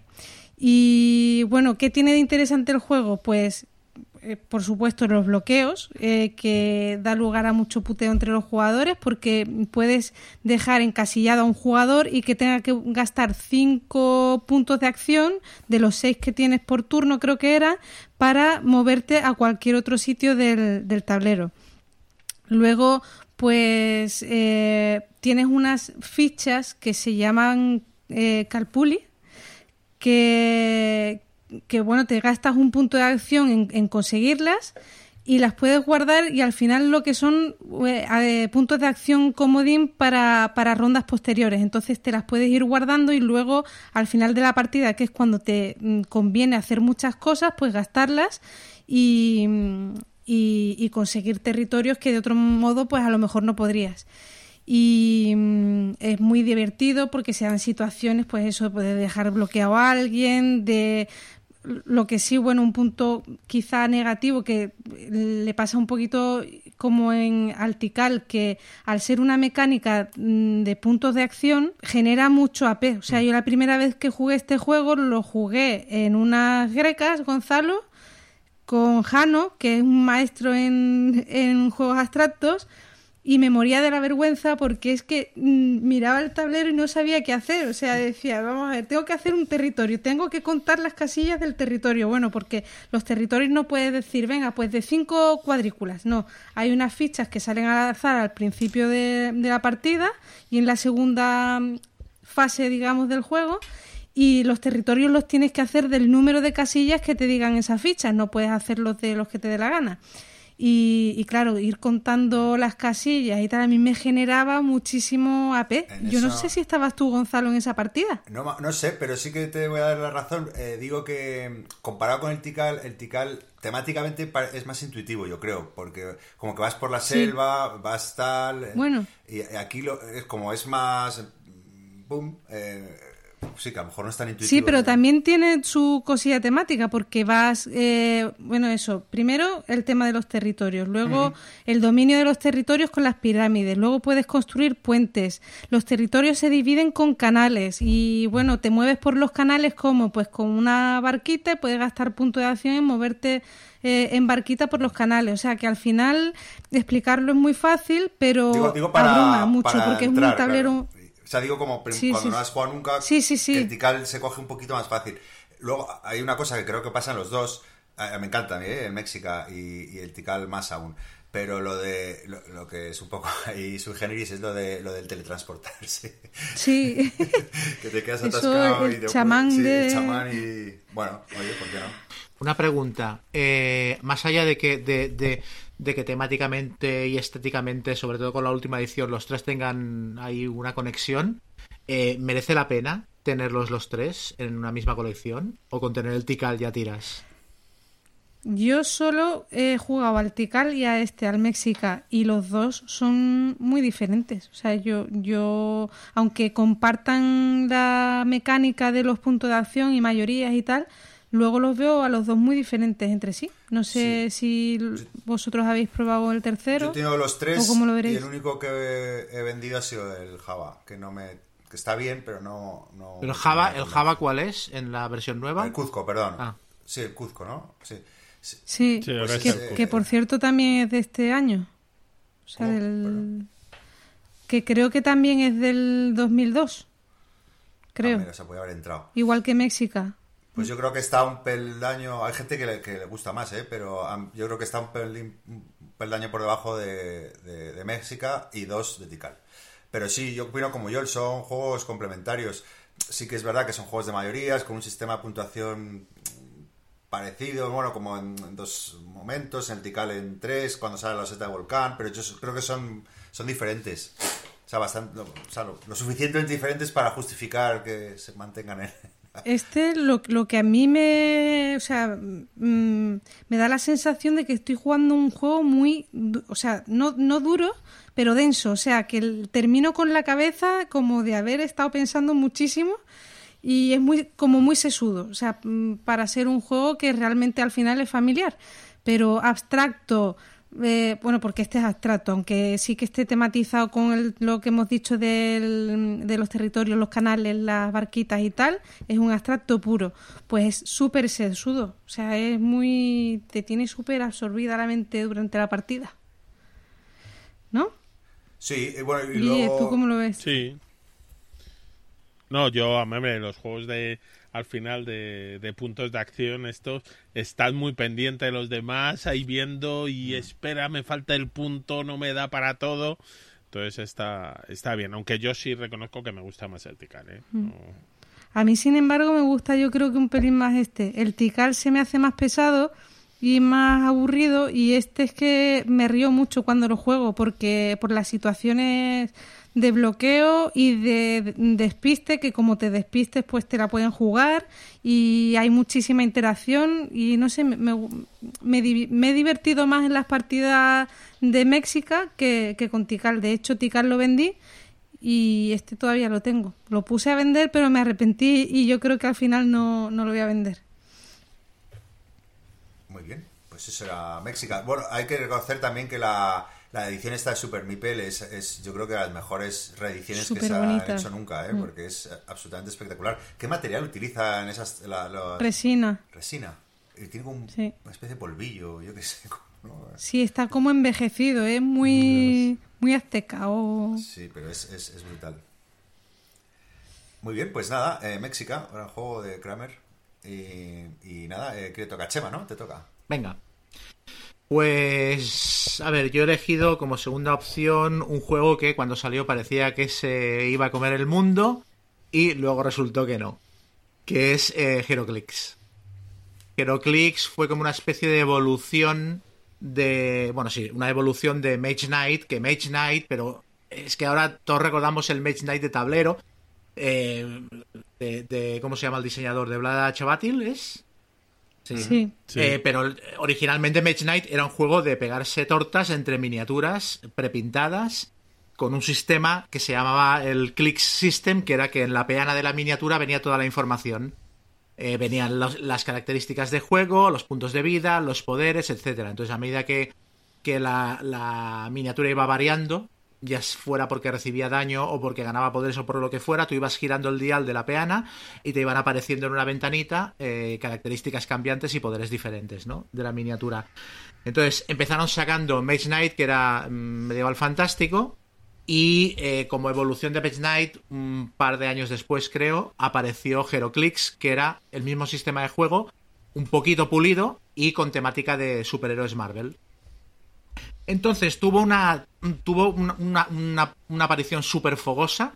O sea, de repente fue como un pepinazo tremendo. Aparte, em, generó como la sensación de que era un juego que se había avanzado a su época y que podía hacer por los juegos de miniaturas algo parecido a lo que hizo Magic por los juegos de cartas. Pero esto fue una sensación que duró un año, como mucho. Yo recuerdo que hubo un año en el que todos estuvimos jugando, mi círculo de amigos y yo, muchísimo a Heroclix, eh, aparte comprando boosters y apuntándonos a torneos, etcétera. Y de repente se pasó el interés y no lo he vuelto a tocar. Y lo tengo, tengo la misma caja con mis 100 superhéroes o así que acumulé desde hace 20 años sin tocarla. Fue un juego que... 100. Un juego, sí, pero es que, claro, te comprabas superhéroes a cholón, porque aparte, una de las cosas que hacía que no la hizo bien, y que yo creo que el único juego que lo ha hecho bien ha sido Magic, era que los, los superhéroes, más allá de la caja básica, eran aleatorios. Tú te comprabas boosters cerrados y no sabías lo que te venía. Digo que el único juego que lo ha hecho bien es Magic porque Magic integró la aleatoriedad dentro de su esquema de juego. Hay torneos que se basan en que tú abres un mazo de cartas El sobre en el Exacto, momento. juegas con lo que te sale. Y Heroclix intentó hacer lo mismo y no le funcionó. Eh, no le funcionó entre las cosas porque el juego estaba muy mal equilibrado. O sea, parecía que ni siquiera se hubieran tomado la molestia de equilibrarlo. Yo recuerdo que fui a un torneo en el que eh, después de todas las rondas, la final la jugaron dos jugadores que llevaban exactamente el mismo equipo.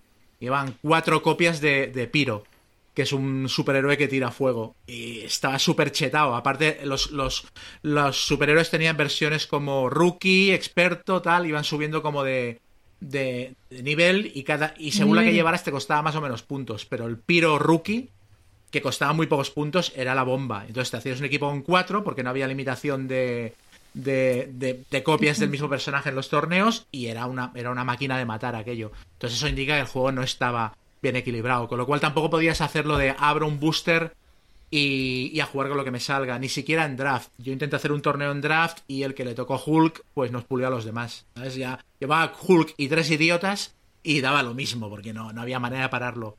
Pero por otro lado, Dicho todo esto, dicho que el juego, eh, la aleatoriedad de- del sistema de venta no funcionaba, que el juego estaba rotísimo, luego que funcionaba con un mapa, porque las miniaturas movidas eran unos mapas que eran de papel, a colores, que simulaban edificios y como zonas de Manhattan, eran muy poco interesantes. Yo creo que hoy en día hubieran hecho un juego que, que el tablero en sí tuviera más gracia, porque eran simplemente una cuadrícula en la que pegarte de toñas. Eh, pese a todo eso, el juego como, o sea, tenía un elemento que era muy viciante, el rollo de que las miniaturas vinieran prepintadas, que fueran, hostia, juego con Spider-Man, pero con esta, el Spider-Man del traje negro, y juego con Daredevil, que te hicieras tu equipo a medida era muy chulo. Eh, la verdad es que las combos eran bastante, tenían bastante nivel de profundidad, las combos entre habilidades de un personaje y de otro, y luego creo que era, para mí, es el juego Marvel, más Marvel que se ha publicado nunca. O sea, Marvel Champions es mejor juego en casi todo. Pero mm, Marvel Champions tiene el punto de que está pensado para que todos los mazos que juegas sean equivalentes en cuanto a potencia y estén compensados. El hecho de que en HeroClix no lo estuvieran era lo que le daba la gracia, porque tú montabas un combate entre Hulk y Daredevil y pasaba como en los cómics, que Daredevil aplastaba, o sea, perdón, Hulk aplastaba a Daredevil a menos que Daredevil consiguiera una combo de habilidades súper loca para frenar a Hulk con alguna leguleyada loca, ¿no? Que es lo que pasa en los cómics de Marvel cuando se han enfrentado Hulk y Daredevil, por ejemplo. Pongo estos dos ejemplos porque Hulk es como nivel cósmico y Daredevil es un superhéroe street level súper matado, ¿no? Y luego tenía, era muy. O sea, le sacaban mucho partido a las reglas, porque, por ejemplo, Hulk, a medida que le hacías daño, cada vuelta del, dial lo, lo aumentaba de fuerza en vez de disminuirlo, cada vez era peor, ¿no? Y luego habían habilidades que se activaban a partir de cierto nivel de daño. Era todo como. Era bastante ocurrente. Pero por otro lado, eh, cuando llevabas un tiempo jugándolo, te dabas cuenta de que el sistema del dial era una mierda y que aquello lo hubieran arreglado de manera más fácil y más eh, práctica con tarjetitas de personaje en las que tuvieras los, los cuatro stats que había en el juego y las habilidades explicadas. A la, a la postre sería más práctico que no el dial, que los números estaban en tamaño de letra 4 y este es la explosión que significaba y te, tenías que ir mirando el reglamento. Será un juego que con el tiempo se desinfló y nos dimos cuenta de que quizás no era no era tan bueno como nos parecía. El juego desapareció del mercado, lo, a lo vendió, lo acabó comprando otra editorial, hubo como una puja rara y desde entonces ha ido funcionando ya más que con una licencia general de, de Marvel y otra de DC que sacaron luego, como ha, ha ido funcionando como por colecciones. Han ido sacando puntualmente que si colección de las tortugas ninja, que si colección de Street Fighter, de El Señor de los Anillos, de Star Trek, incluso sacaron una versión que se llamaba Horror Clicks, que no se podía usar en torneo y que eran bichos de películas en plan Jason, Freddy Krueger, Alien, Predator, etcétera, ¿no? Eh, pero ni siquiera como coleccionismo la gente lo ha, lo ha acabado manteniendo mucho. Y ni siquiera como juego de torneo, porque he estado mirando y desde el 2018 no se hace ningún torneo oficial. Entonces es eso, fue un boom tremendo. Pareció que era un juego que iba a cambiar el paradigma y se desinfló muy, muy, muy rápido. Pero el, ese año yo me lo pasé muy bien jugándolo. No sé Sí, si... Chema, ¿cuántos...? No, yo ni lo conocía, disculpa, pero no sabía que existía. Pero ¿cuántos juegos tienes en tu colección, por curiosidad? ¿Juegos? Sí, no sé. Pues, hostia, no lo sé. Igual tengo 450, por decir algo, no lo sé. Ostras. Una colección No, sí, a mí no me parecen... Ya toda la vida. Claro, es que para los años que llevo jugando me parecen pocos, ¿eh? O sea, no... Sí, para eso sí, eso sí, pero no como como eso, tengo los cien- guardo los 100 tal y esto pues, Sí, a ver, pero claro, eran, el- cada Giroclix es una miniatura tamaño 30 milímetros, o sea, no son muy grandes. Y en una caja las tengo tiradas y caben, caben todas perfectamente. Guille, ¿tú tienes también o no? Bueno, no, yo el juego bueno, como todos sabemos, no era el HeroClix, era el Match Warrior Dark Ages, basado en el universo de Battletech. Eh, porque es que, claro, esto tiene historia. Yo tuve, pero uno de los problemas que tenía este juego es la cantidad de espacio Sí. que ocupaba. Y yo un día llegué y no sé a qué colega le dije que te mola y dije, y es de lo único de Battletech que me he deshecho en mi vida. Pues es que yo tenía cajas y cajas de miniaturas y para no jugar. Eh, ese era el problema, yo creo, la aleatoriedad. El sistema yo creo que les duró varios años más. Estuvo, no, No, sé, no, no, año, di- eh. digo la, la, la explosión estuvo- del juego. Luego se siguió jugando, pero yo recuerdo que cinco años después de aquello yo no veía a nadie jugando a Giroclix en España. Puede ser, no tuvo unos años ahí exacto donde tuvieron hasta se montaron algunos campeonatos nacionales y se mandó a alguno a jugar a Estados Bueno, Unidos. bueno, bueno, y tuvo el, el momento glorioso que sacaron. Esto, claro, esto ya lo convierte en el mejor juego de Marvel jamás habido. Que es que sacaron un Heroclix de Galactus a escala respecto a los demás personajes. O sea, era como un niño pequeño de tamaño el, Gal- el Galactus. Era bestial. Tenía como cinco, cinco diales para matarlo y hacía de todo. Cagaba rayos, lo que quieras. Que luego en Horror Click sacaron el de Tulu, Sí. a la misma escala también. Entonces ya solo por eso, o sea, por poder montarte, voy a jugar la Secret Wars, voy a pegar con Galactus y ya... Sí. Pero esos eran como premios de Sí. torneos, más bien, porque el que sí sacaron a la venta era el Centinela Hostia, es de- verdad. de- contra los mutantes. Tenían los Centinelas, que ya tenía un palmo de altura el Centinela, ¿eh? comparado Qué con guapo. las miniaturas de 30 milímetros. Eh, la verdad es que el sistema estuvo curioso. Y luego otra cosa que hizo, que, que pocas veces más se ha visto, eh, es que mezclaba los dos universos. Tú podías poner eh, el gran clásico a Spider-Man a darse de leches Sí. con Batman. Eh, y metió a muchos de los indies, metió, yo creo que había de Hellboy, de Aliens contra Predator, había un poco de todo, porque es verdad que luego eso, eh, Mage Knight eh, va aparte, que además Mage Knight era midiendo con regla, que luego sacaron el del Dungeons, que ya era con cuadraditos y demás, y el sistema está bien, pero yo creo que un poco sí, la aleatoriedad y alguna cosa de estas hizo Sí. que, que aquello no Y el rollo de el rollo de mezclar universos que precisamente la semana o en el último podcast yo lo comenté del, del Funkoverse, que es una que es una cosa que lo hace muy bien ese juego. En HeroClix mm, yo no lo recuerdo tan así tampoco, o sea, era jugamos a Horror Clicks, jugamos a Horror Clicks, jugamos a Marvel, jugamos a Marvel. O sea, está todo como más compartimentado. Yo creo, pero también tenía que ver porque si ya jugando con solo Marvel o con solo DC salían unos combos y unas cosas, es que si juntabas universos era lo de ese está con este y montas un combo potentísimo y todo el mundo va con lo mismo. Sí. Entonces yo creo que ahí un poco sí se les fue que el equilibrio de tantas miniaturas, tanto Sí, es que yo creo que ni lo, ni lo intentaron. Estaba- Pero claro, es que podías hacer todas las combos que has leído en los cómics. Podías hacer el Fastball Special, ¿sabes? De, de Coloso lanzando a Lobezno por los aires. O sea, esto estaba contemplado en las reglas. Era, era muy chulo. O sea, con todos sus defectos, es otro juego que, que en su momento eh, fue, fue muy pionero. O sea, hizo cosas que no se habían hecho. Sí, ¿no? Y se ha estado jugando. Yo sé gente que lo ha estado jugando hasta eso, hace un par de años, que yo creo que ya la editorial que lo tenía dejó de darle soporte. Es verdad que sí, que hay un momento dado ocurrió algo con los derechos de WizKids y vendió casi todos. Yo lo sé porque sigo quien tiene los derechos de Battletech, pero que le se los vendieron a NECA, una compañía de... co- a Tops, perdón, Sí. Tops NECA, pero... Bueno, pues es otro juego de Eh, esos que, que, lo que digo, o sea, daba la sensación de que algo estaba cambiando. No hacía clic del todo, pero decías, esto no es como lo que yo estaba acostumbrado a jugar anteriormente. Hombre, cambió, es de los primeros juegos con miniaturas Sí. pintadas de manera horrible. pero miniaturas de plástico y pintadas, que Como las del Mage. Knight, ¿no? como las del Mage Knight, sí, con la misma calidad. Es decir, eh, malísima. Pero pintan mejor que yo, ¿eh? Ah, Eso, eso era los clics de Playmobil, o Clics. eh, Guille, pues vaya por tu segundo. Pues yo hablabas antes de un diseñador sin importancia llamado Vlada Chaptil. Pues Vlada Chaptil en el 2002 eh, sacó un juego que era su revisión del talismán. Y aquí me confieso, a mí los juegos tipo talismán me parecen muy divertidos. Ponerte con otro como amigo, hacer tu juego un poco a ver cómo evoluciona, si llegas a pegar al malo, me parece muy gracioso. ¿Qué ocurre? El talismán, la superoca, eh, tenías muy poquitas decisiones.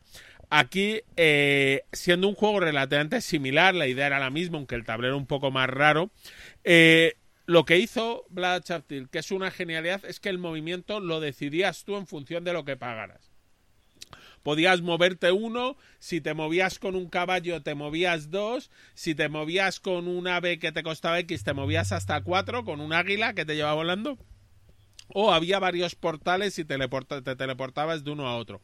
Entonces, eh, ese es el problema del talismán, que es que ni sabes cuándo vas a caer y lo que te encuentras. Entonces, eso lo mejoraba. Luego el juego era lo mismo. Tú llevas tu personaje, vas encontrándote con monstruos, con equipo, los vas matando, vas mejorando.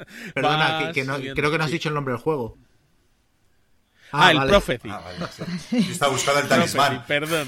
y solo me salía la canción No, de no, no, el Rosana. juego se llama Prophecy de- del señor Vlada Chaptil.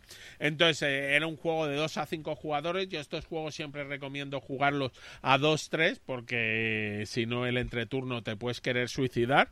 De hecho, cuando nosotros tenemos una partida anual ya en los últimos años no siempre cada se nos va complicando, que es del, del talismán, y alguna época que nos hemos reunido seis a jugar, lo que hacemos es hacer trampas y jugar con dos dados de movimiento a la vez. Entonces, y de hecho, si te llega uno y no has acabado tu turno, te saltan y pierdes el turno. Y bueno, hacer alguna cosa así rápida para que la gente se mueva más rápido.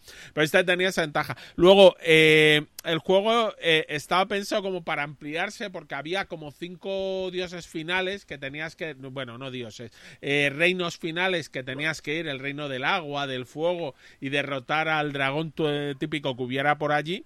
Y empezaron a sacar y sacaron de hecho un par de ampliaciones que era cuando llegabas a este reino en vez de ser una carta, no, no, no, era un tablerito que te lo jugabas y demás. Eh, sacaron dos, ya debió de funcionar aquello muy mal. Y además la segunda edición yo creo que contrataron a Chema como asesor y tenían mogollón de ratas.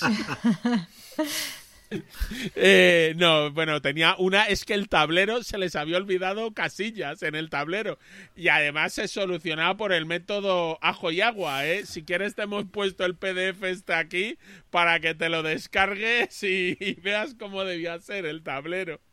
Pero el juego, ya os digo, es eso. A mí, este yo sí lo seguiría jugando. Reconozco que ha habido juegos que han venido después con este sistema que lo han mejorado. Por ejemplo, el Runebound segunda edición de Martin Wallace me parece muy buen juego. Con lo mismo, y sobre todo porque soluciona un poco lo mismo, que son juegos que te dan más opciones de moverte, más opciones de dónde ir, y luego ya entras en un combate y tiras dados y que Dios reparta suerte, que como reparta justicia. Una pregunta, el, porque tanto el talismán como el, run- el runbound que has dicho, para mí, independientemente de que tomes más o menos decisiones, tienen el problema de la duración que es mortífera. Entonces no sé si este era igual de, de horrísono en ese sentido. Eh, sí, eh, por eso he dicho lo de que estos juegos se juegan muy bien a dos, tres como Es que el tablero mucho. no parece gran cosa, Que- ¿eh? He visto mirando en fotos, no parece muy grande. No, pero bueno, al final había que dar vueltas, conseguir varias cosas, irse mejorando y para ir luego a pegar a los bichos finales que eran más gordos. ¿Cómo has dicho que se Eh, llamaba, Guille? Perdona, que es que no te... Prophecy. Prophecy, vale. P R O Sí, P sí, H sí, lo tengo aquí. E C Y. Y hay varias... ¿Esto qué es? son expansiones? Porque hay aquí Prophecy, eh, Water... Eh, Realm Realm. y, Fi- y el Dragon Realm. Sí, son, como te digo, había cinco reinos en el tablero eh, donde tienes que ir a conseguir a cuatro de ellos unas joyas. Y además, si, si las consigue otro, o a lo mejor, eh, bueno, unos elementos del final, se lo tienes que ir partiendo los dientes. Eh, y que se sustituían. Aquí- En el juego base eran una carta o una carta entre varias y eh, con las expansiones pues entrabas en un reino y avanzabas y tenía varias casillas y varias cosas. De hecho el juego era curioso porque ganaba el que tenía cuatro de estas gemas, que puede que sean cualquier otra cosa, y había cinco en el juego. Eh, y dices, pues hombre, es complicado. Sí, es que cuando se llegaba, se encontraba la quinta gema, era lo de, ¿alguien ha conseguido cuatro? No, pues venga, vamos a un tablero y nos vamos a dar de leches entre nosotros y el que pega a otro se va a quedar sus gemas, entonces había ahí unas reglas en las que te ibas pegando y al final era, se resolvía a un rey de la montaña a golpes y que bueno, era una manera de acabarlo distinta de a ver quién llega antes. Bueno, pues aquí al final tenías una opción si tu personaje era bueno y conseguías una gema. Si llegabas sin gemas, al final tú no participabas. Bueno, era ese estilo de juegos. Muy bien, pues eso era de Prophecy. ¿Qué iba a deciros? Eh, vamos a un poco ya pillados. Eh, ¿Queréis que hagamos el último juego cada uno? ¿Sí? Sí, ¿O por- lo hacemos rápido? Por mí sí, lo hacemos rapidito Sí. y... Venga, pues lo hacemos rápido. Pues venga, voy a- a- al grano. Eh, eh, este juego que os voy a hablar, ¿sabéis cuando no os ha pasado alguna vez que viene a casa o vas a casa de algún amigo y veis en las caras que la cosa no promete? Sí. Pues este es un- Ha pasado. Ha pasado, ¿no? Ha pasado. Eh, pues este es un juego perfecto para esos días. No es ni mucho menos uno de mis juegos favoritos, pero me parece un buen juego que es Dragon's Gold, que es un juego de negociación de, Bruno Fauditi, que, bueno, con mecánica de, set collection y, gestión de la mano. Brevemente, es un juego donde somos unos aventureros que tenemos que eliminar a muchos dragones, ¿no? Entonces cada, cada jugador o ca- cada uno de nosotros tenemos cuatro aventureros, un mago de fuerza 1, un ladrón de fuerza 2 y dos caballeros de 3 y 4. Y, en el centro se colocan varios dragones con valores de 5 a 11. Entonces es tan sencillo como... Bueno, y encima de esos dragones se colocan unos tesoros que son fichas de distintos colores, ¿vale? Y, y, bueno, el turno es tan sencillo como poner una carta en un dragón. Y cuando haya suficientes cartas de varios jugadores eh, o tuyas eh, que sumen igual eh, al valor de fuerza del dragón, pues se derrota el dragón. Y, y- y ahora viene lo divertido del juego, que es repartir el botín, ¿no?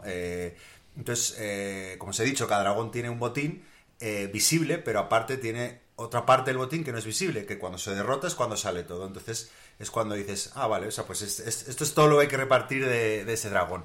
Y bueno, los jugadores tienen 60 segundos para decidir cómo se divide el botín.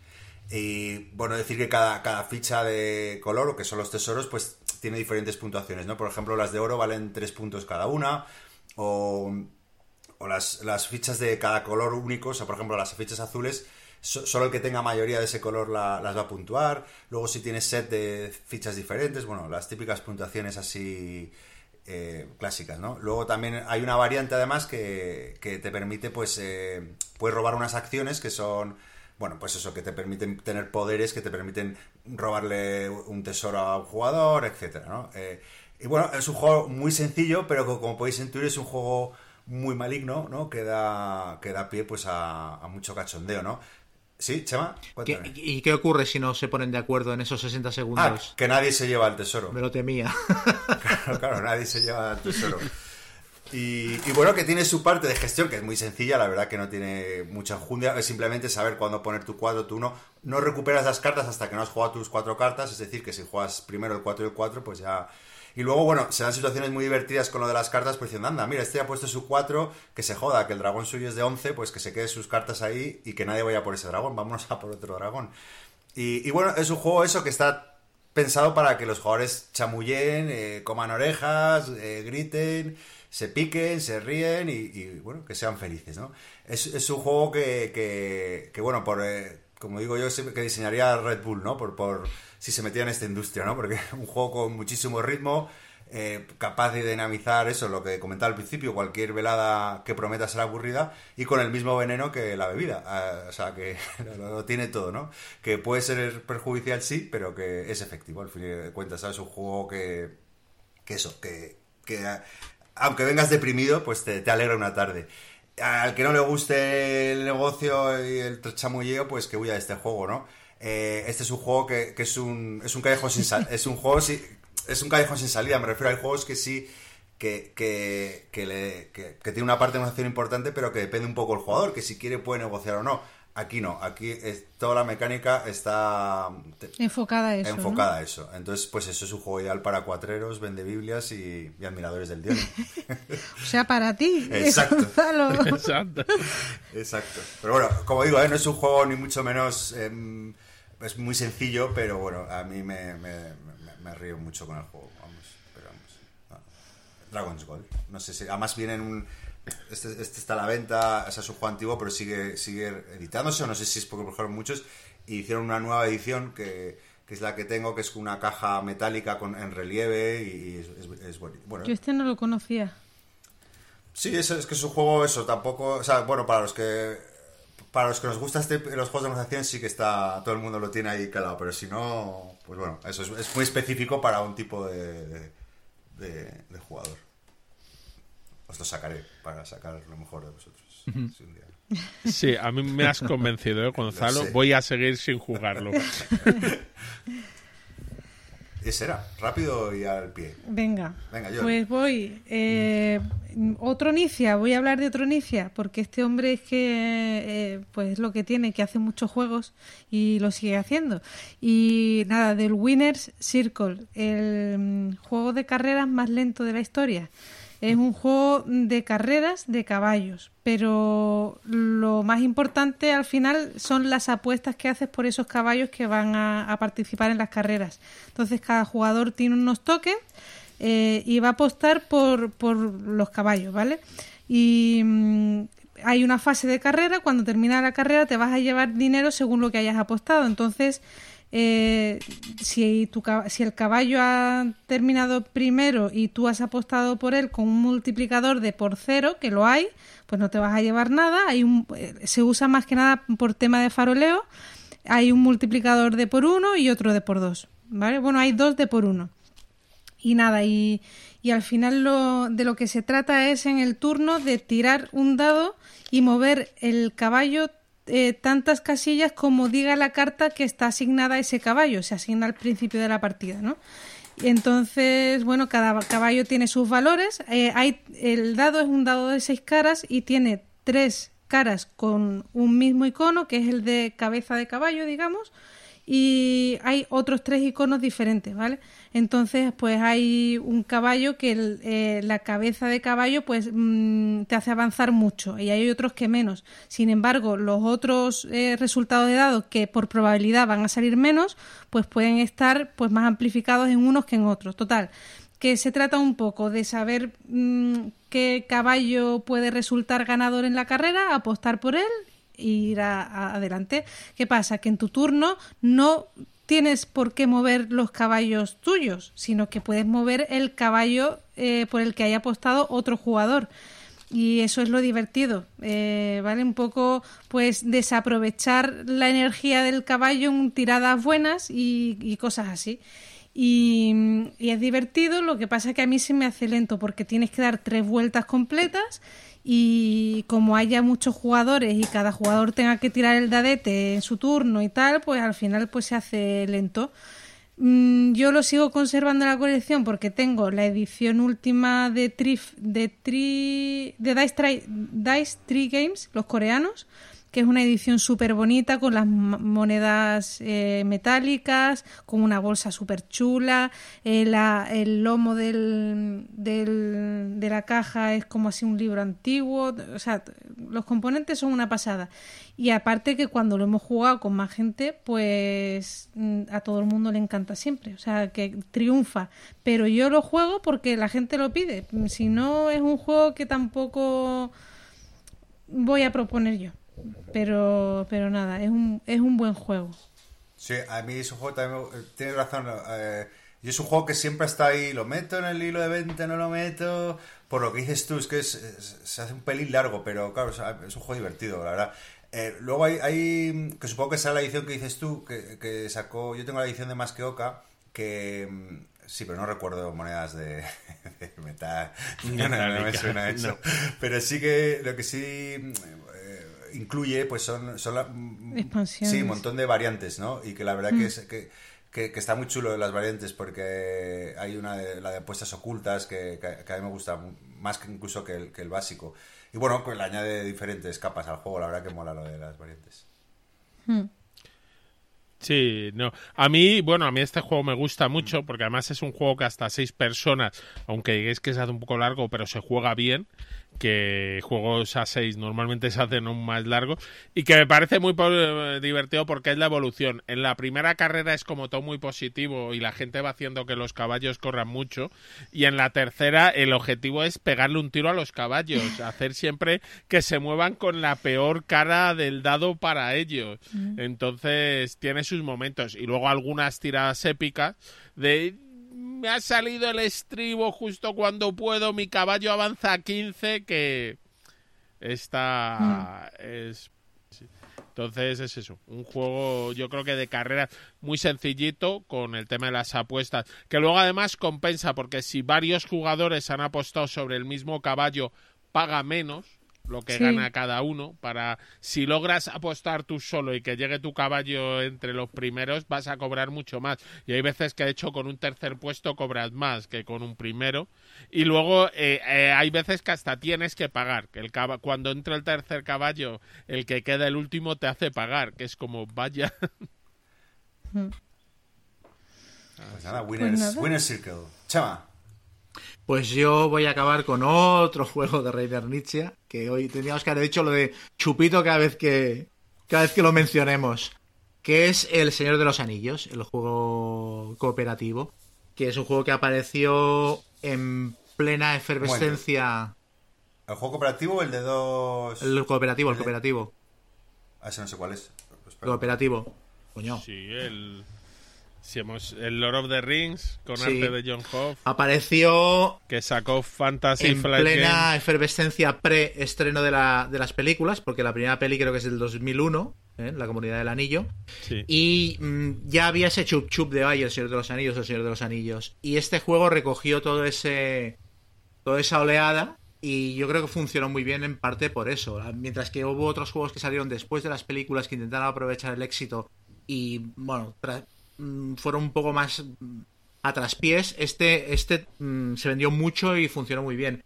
Y nada, es un juego cooperativo que también es pionero, porque en aquella época el tema de los juegos cooperativos todavía estaba eh, en mantillas un poquito, ¿sabes? Era, mm, era una cosa como experimental extraña. Y este juego mm, para mí fue el que, el que sacó a los juegos cooperativos del agua y a partir de entonces se empezó a ver que era una opción de, una opción de diseño muy válida. Ah, nada, llevas a la comunidad del anillo eh, y vas pasando como pantallas. O sea, hay un tablero general por el cual avanza la sombra.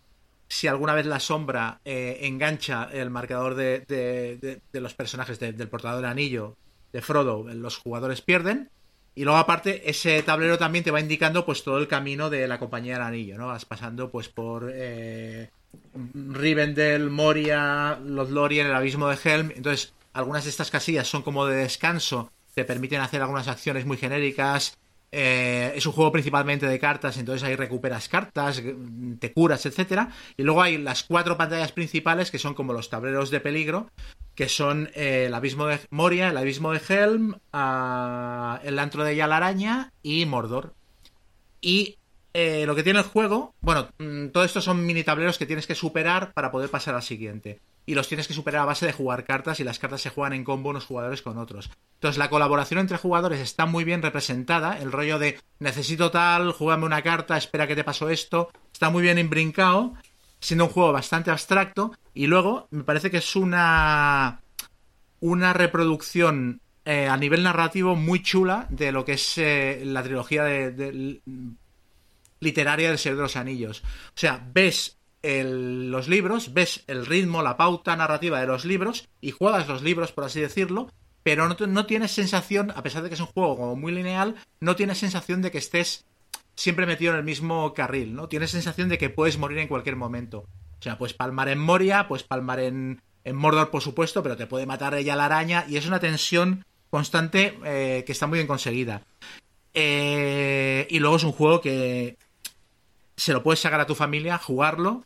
Hoy en día el lore de dos anillos se conoce, el juego es lo suficientemente sencillo como para que pillen los rudimentos y al mismo tiempo súper, súper, súper temático.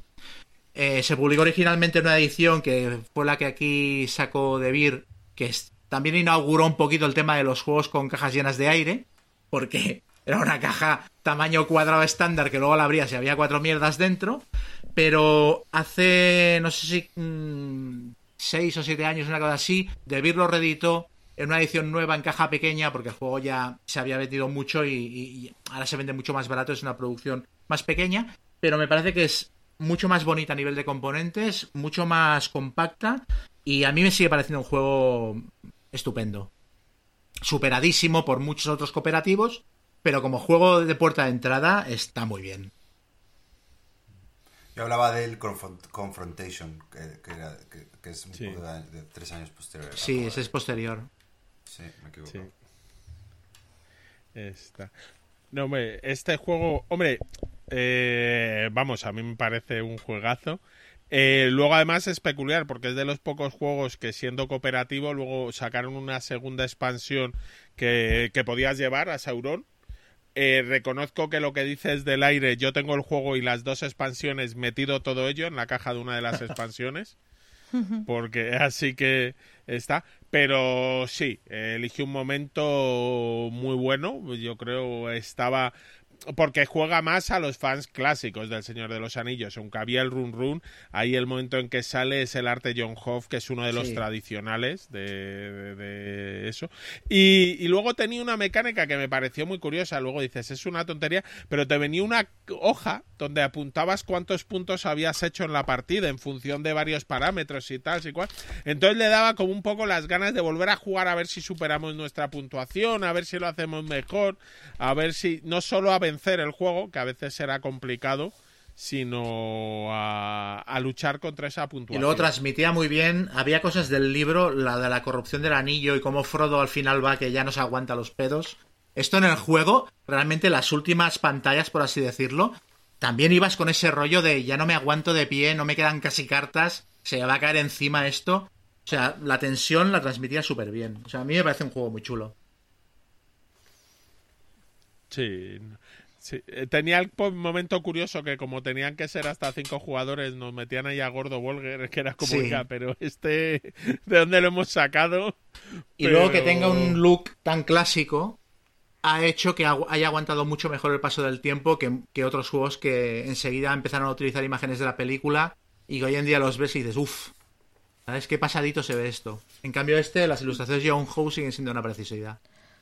A mí este siempre me ha llamado muchísimo la atención por la estética, pero eh, cuando empecé a, a jugar eh, por allí en 2012 y tal, iba a la tienda de juegos de Cádiz y siempre estaba de segunda mano. Siempre había varias unidades de segunda mano, como que la gente lo compraba y lo vendía inmediatamente. Y entonces siempre me tiró para atrás eso.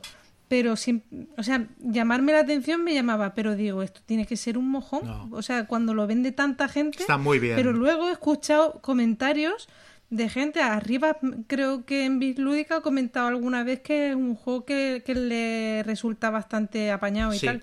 Y, si- Y con, y con la con edición decís, se confirma. Supongo que De la sigue vendiendo esta edición, pero es que es una edición muy compacta, una caja pequeñita, no debe ser muy caro, yo creo que merece la pena tenerlo. Y es un juego que no sé si lo volveré a jugar, pero no me desprendería de él. O sea, a mí me parece que es un básico.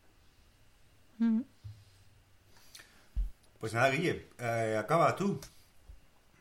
Pues yo no voy a hablar más de Reiner Nicia, voy a hablar de un juego de Philip Keyards, que a lo mejor es más conocido por haber hecho el Small World y antes el Vinci, pero no, voy a hablar del Evo. El Evo es un juego de evolucionar tus dinosaurios y de sobrevivir al clima. Cada turno lo primero que se va a tirar es el dado del clima. Normalmente lo más probable es que avance en un segundo, en un sentido, hacia más caliente, más frío. Y eh, pero habrá veces que el clima decide ir en sentido contrario y destrozar todos tus cuidadosos planes. Luego se pujarán por unos genes y se puja con puntos de victoria directamente. Eh, mejoraremos nuestros dinosaurios de manera que haremos que nuestros dinosaurios puedan o sobrevivir más dinosaurios en lugares cálidos, en lugares fríos, eh, puedo tener la cola más larga que es que me voy a mover antes, puedo tener más huevos que es que voy a eh, reproducirme más o incluso me pueden ir saliendo cuernos que me ayudarán cuando combata con otros eh, jugadores. De hecho, el sistema que tengo para protegerme del, del frío es que me van creciendo trocitos de piel, para el del sol es que me van regalando para, eh, parasoles. Entonces, eh, la estética es muy curiosa. Después habrá una fase de expansión donde todos los dinos me nacen dinosaurios, alrededor de mis dinosaurios.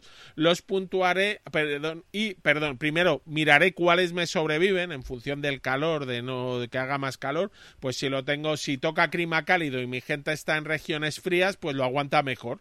Pero si está en regiones muy cálidas, se me muere, salvo que tenga estos parasoles. Y luego, por último, eso, se reproducirán y puntuaré en función de los que me han sobrevivido. El juego al final es eso, se van a jugar un número de rondas que es de los primeros juegos que no está determinado, que yo recuerdo, se tira un dado de 6 y es lo típico de en esta ronda si sale un 6 se acaba. Si no en la siguiente ronda se acaba con un 5 o 6. Entonces tú puedes hacer una expansión a lo loco y decir, yo creo que se acaba. Si ya se acaba con un 4, 5 o 6 y quedarte con el culo al aire porque el juego ha decidido no, no acabarse. Además, cuando te expandes puedes entrar en casillas de otros jugadores y hay combate, que para esto nos valen los cuernos, se tiran dados y se modifican. Y a ver, es un juego muy sencillito, pero con mucha diversión. Tiene el momento eso de las pujas, de sobrepasarse unos a otros eh, y la evolución de los dinosaurios. Entonces, es un juego muy, ya os digo, muy fino. O... Yo este sigo jugando. Salió hace unos años una segunda edición. la segunda edición, en mi opinión, a ver, la primera tenía un arte muy cartoon, la segunda tiene un arte como muy realista. La bonita es la primera, aunque yo tengo la segunda, ¿eh? no, pero es mucho más bonita la primera, pero no se puede encontrar. Entonces el juego, ya os digo, tiene eso, un poco de ir haciendo, un poco de azar, el combate que es una locura y es muy divertido. Esto no tiene nada que ver con el Evolution, ¿no? No. No, no, este es Evo y manda a tus dinosaurios a, a conquistar el mundo lo mejor posible. según la BGG, perdona, se llama, eh, lo he jugado dos veces y no me acuerdo absolutamente nada. Mira, yo iba a decir lo mismo. Yo lo he jugado dos o tres veces y no me acuerdo de nada. De nada, tío. Tenía.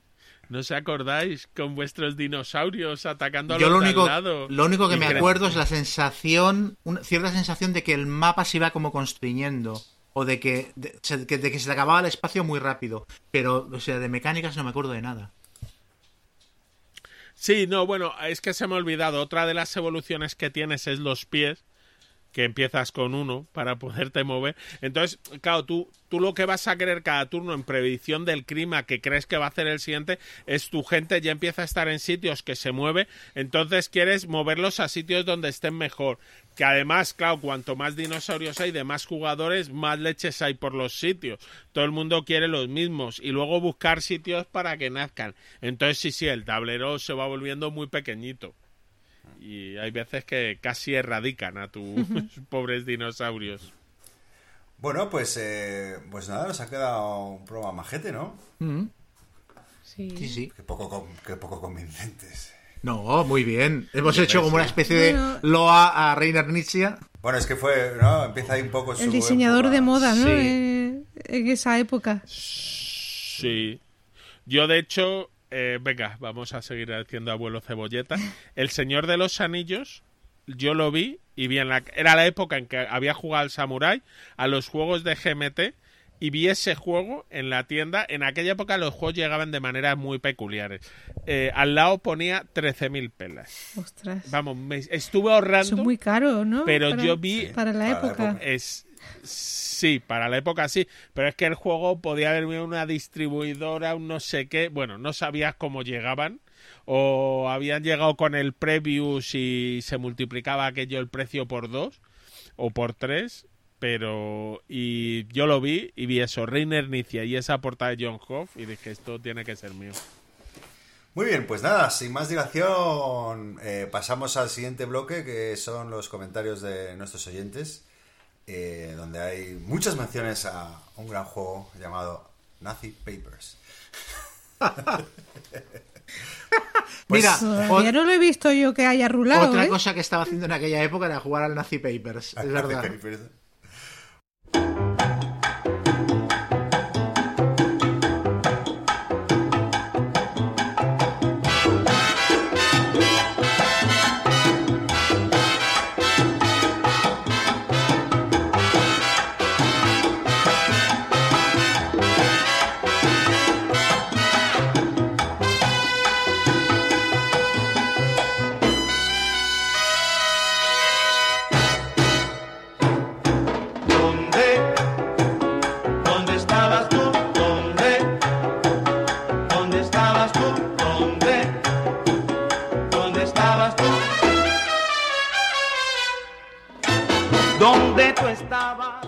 Eso, el primer comentario, Refotre, Refotre sí, que bueno, que le encantaría fabricarse una C-Papers y que cómo podría conseguirlo, Chema.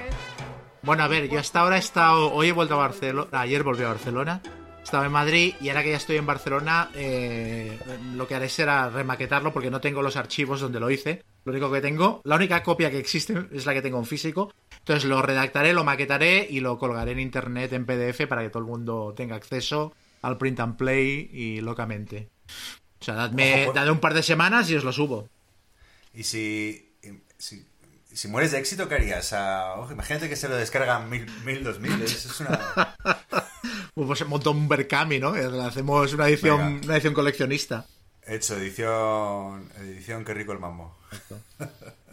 Nada, luego David Sergal de, de la mesa de Davis, que bueno, dice que no comparte mucho los gustos con ninguno de nosotros, pero que bueno, que, que no dejará de seguir el podcast porque, bueno, que se lo pasa muy bien, dice que es fascinante y que formamos un grupo variado y muy interesante. Y que enhorabuena, pues nada, David, eh, muchas, muchas gracias por, por escucharnos y, y, bueno, en la variedad está el gusto, está claro. Eso es lo divertido de esta afición, ¿no? Si no, no estaríamos aquí los cuatro. Tiene mérito, Cada ¿eh? uno- O sea, cada uno de su padre y de su madre. que no esté de acuerdo con ninguno y nos siga oyendo tiene mucho mérito. Sí. Bueno, yo es lo que hago con el chiringuito. O sea, me ponen todos de los nervios y ahí estoy cada noche. Pues nada, luego hay un anónimo que nos pregunta sobre la serie de anime Hokago Saikoro Club, que no sé si la conocéis, pero es una, es una serie de anime eh, de juegos de mesa, ambientada de juegos de mesa. Eh, eh, yo la intenté buscar, pero solo la encontré por descarga ilegal y bueno, yo por principio pues no me descargo nada de manera ilegal, entonces no la he podido ver. No sé si alguno ha tenido ocasión de, de verla, no sé. He oído hablar Pues- porque sí que sí que se ha comentado desde hace bastante tiempo, pero no. Bueno, pues nada, eh, Anónimo, lo, siento- lo sentimos, pero no, no, no tenemos mucha info al respecto. Ojalá, bueno, Amazon ha metido últimamente y Netflix muchas series de anime, a lo mejor pues acaba apareciendo por ahí, no lo sé. Luego en, en Twistel, eh, bueno, pues dice que también que, le- que genial programa, que bueno, nos dice que somos como el, Dream- el Dream Team. de- de- eh, Eh, luego que dice que al, al hilo de Tapestry, que, que dice que cada vez que escucha ese juego que tiene un tic cerebral que hace que tenga que recomendar el BIOS Origins. Me ha hecho mucha gracia porque, no sé, bueno, es como otro juego. Sí, que no se parecen en principio No, no. Y bueno, que. nada. Sí, y dice, dice que lo hace, pero, pero pese a que a Eglun le da alergia a mucha gente. Pero bueno, que para él se trata de un juego interesante, muy interesante, impresionante, perdón. Y, y bueno, ahí habla un poco del juego. Y, y nada, eh, la verdad que a mí es un juego. a- Eglun, bueno, tamp- no sé, yo. Pero este juego, yo no, no, no sé si habéis probado alguno. eh, La verdad que, por lo menos original, ¿no? Tiene, tiene pinta. No sé si A mí me llama mucho la atención este y el Megafauna. Mm. Además dicen que para ser de Eglung no es tan complicado como otros y... Pero vamos, eso yo no me lo creo mucho. O sea, Ya. el tío que es un diseñador que no se caracteriza precisamente por la elegancia y son muchísimas reglas y, Y mucho tema y poco juego. Pero a mí me, me- me gustaría probarlo, sí. Porque Este es el, del, el diseñador del. Neandertal y el. Sí, Sí. sí, sí. Yo me compré el, Sí. el Neandertal y el, Gro- y el Greenland y me dijeron, no, hombre, el bueno es el BIOS. Digo, vale, cojonudo. No me especular. A mí del BIOS Origin este sí me han dicho que es el más juego y que quizás sea el que menos azar caótico tenga. Que es el problema que a veces le mata a los juegos de Eklund, a los que no llamaremos juegos. Sí, sino es que es eso. O sea, es, es como el, el, el Greenland y el otro son como un tutorial, ¿no? Básicamente es como ver un documental del canal del National Sí, Geographic. de la 2. Sí, en el que Que por cierto, Sí, la- yo, un 4,11 tiene el BIOS Origins de dureza, ¿eh? En la BGG. Bueno, que decías. Pues fíjate. Fíjate, ¿eh? Pero bueno, a lo mejor decían que como es más temático, es muy temático, que se entendía mejor, no lo sé. Pero bueno, echa un poco. Es que si hablas de conceptos, primero, o sea, tú te empiezas a leer un manual de Eklund y yo muchas veces tengo que consultar a Wikipedia porque es que no tengo ni idea de lo que me está hablando, o sea, pero, pero no, pero pero son interesantes, siempre aprendes cosas nuevas, seguro. Sí, a buscar reglas, sobre todo en las ediciones en caja pequeña en inglés, que además te ríes, porque es que si te descuidas te pone hasta eh, reglas Sí, en el canto de la caja. Sí. Eh, es como, esto no me entraba. Sí. No deja margen. Sí, qué chulo.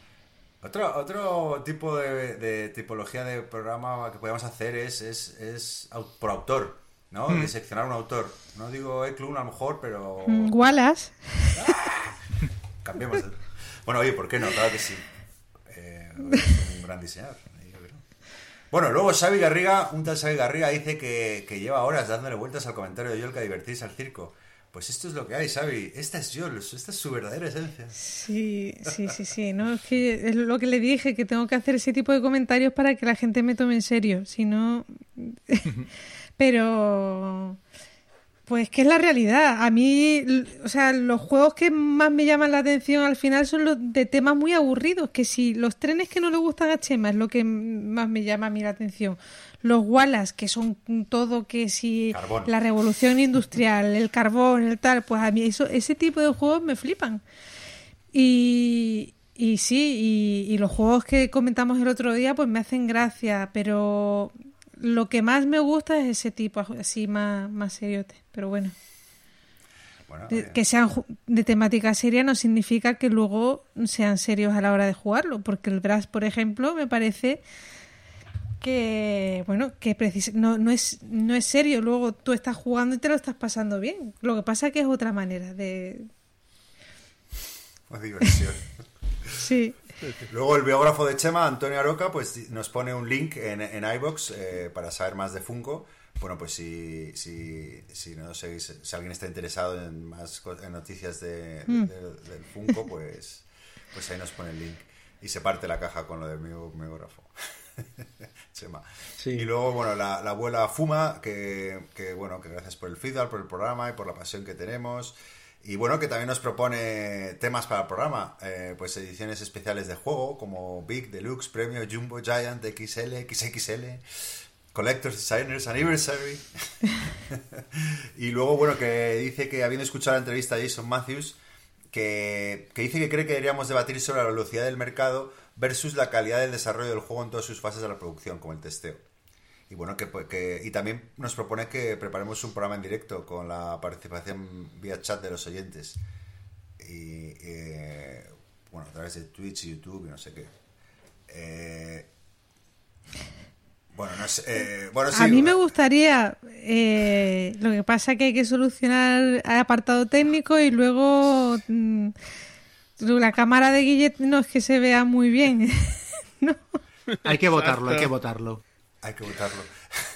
Luego, eh, eh, eh, bueno, gracias a Yol que, nos sa- que saca el programa adelante. eh, pero bueno, siempre somos un poco mancos. eh, siempre tenemos algún problema de audio, de sonido y de tal. Pero bueno, luego Yol hace su magia y. bueno que nos den un poquito de tiempo y seguro eso. que al final terminamos haciendo algo de eso ¿no? Exacto. Eh, luego Pedrote dice: ¿y el Erosion de Eklund? Eh, bueno, a este le he respondido yo, el de es que Clun- hablamos de juegos, no de experiencias, pero hay que reconocer que un tema en el que eres la erosión que va desgastando las montañas, sí Es podía entrar en alucinante. temas absurdos. Hostia santa, tío.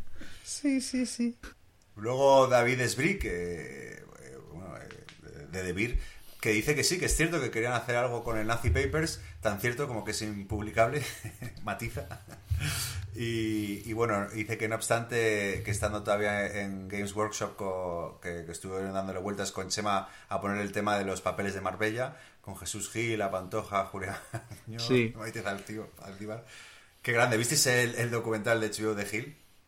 No, el de. No. No.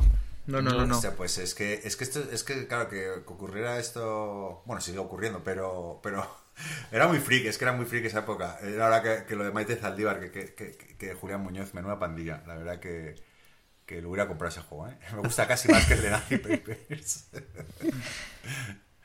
Luego Piwil, que, que un saludo, que felicidades y que, bueno, que Chema, que ¿dónde cuentas esos packs de Funkoverse que compra Keka por 8 pavos?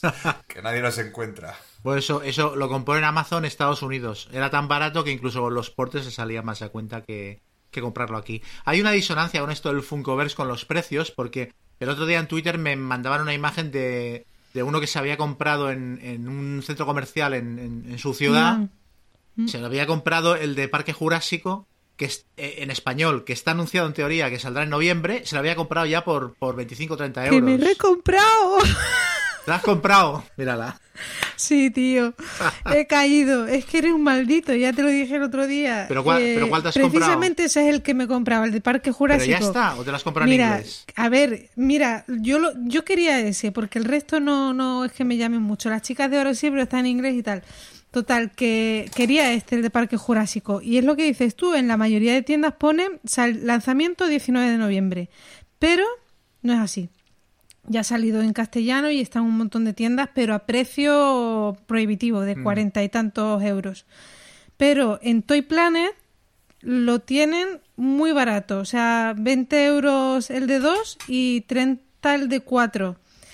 Y, y en una tienda, pues que me dijo Iván de Asturias, que se llama Pop, eh, no me acuerdo cómo se llama, pero bueno, ya lo pondré en los comentarios o lo que sea, por si alguien quiere comprarlo.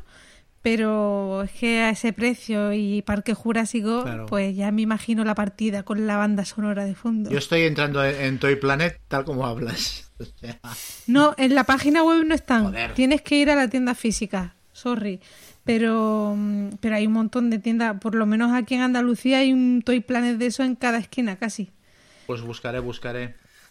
Luego hay un anónimo que dice que respecto al This War of Mine que no le molestaba tanto lo del café y el tabaco, sino que, que se repitieran siempre los mismos encuentros y eventos. Que dice que bueno, que al final de la cuarta partida ya te lo sabes todo de memoria. Hmm.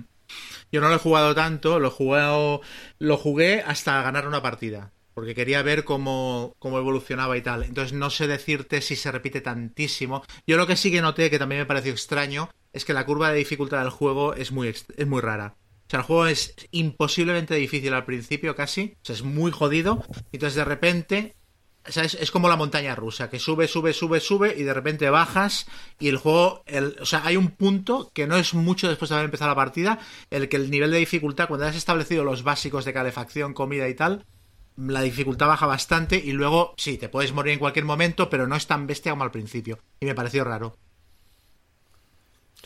Igualmente yo lo que recuerdo es que también tenía un poco de aprendizaje, sobre todo en qué te tenías que construir y saber ahí el orden en Sí. la casa. Que yo que, que una vez que lo sabías decías, joder, no, es que he visto que lo que me falta es esto y esto, que es lo que no encuentro, pues ayudaba mm, un poquito a que fuera más sencillo. Bueno, luego Gemerlos, que también le gustó mucho el, programa y que, y que, bueno, viene a contar, decir eso, que, que no nos damos cuenta de los temas raros a los que jugamos, ¿no? Que dice que, que dice la cara que se le queda a la gente cuando, cuando juegas a, a un juego en el que eh, en un pasado distópico las potencias mundiales compiten por la producción de energía hidráulica en los Alpes. bueno, pues sí, eso es lo que comentábamos un poco. Que Chema, que no desperdicies tu juventud draculiana viendo precios en Amazon, que te pongas alertas en Camel, Camel, Camel. Y Yol, que no pierdas la ilusión por los euros y que ver la lista de juegos que pusiste a la venta, pues que le rompió el corazón. Sí, sí, sí, sí, pero bueno, mm, es que son muchos y tampoco es cuestión de acumular y, y a mí ya sabéis que me gusta ciclar la ludoteca. Y ya está. Y hasta luego Sergio Montana, que bueno, que nos escucha en Spotify, pero que se ha registrado aquí para comentar. Sí, deciros que nunca lo digo, que se me olvida y siempre digo, lo tengo que repetir, que, estamos en Spotify, que estamos en Apple, en podcast, o sea, Apple Podcast, y estamos en iVoox, eh, eh, bueno, y aparte de Twitter. Pero que bueno, los comentarios que recogemos, creo que es la única plataforma que permite comentar, que yo sepa, es iVoox. Entonces, bueno, pues leemos esos comentarios. Ya digo, por si alguien eh, se anima o le apetece saber dónde, donde preguntarnos o comentar lo que le apetezca, pues que es, que es en iVoox.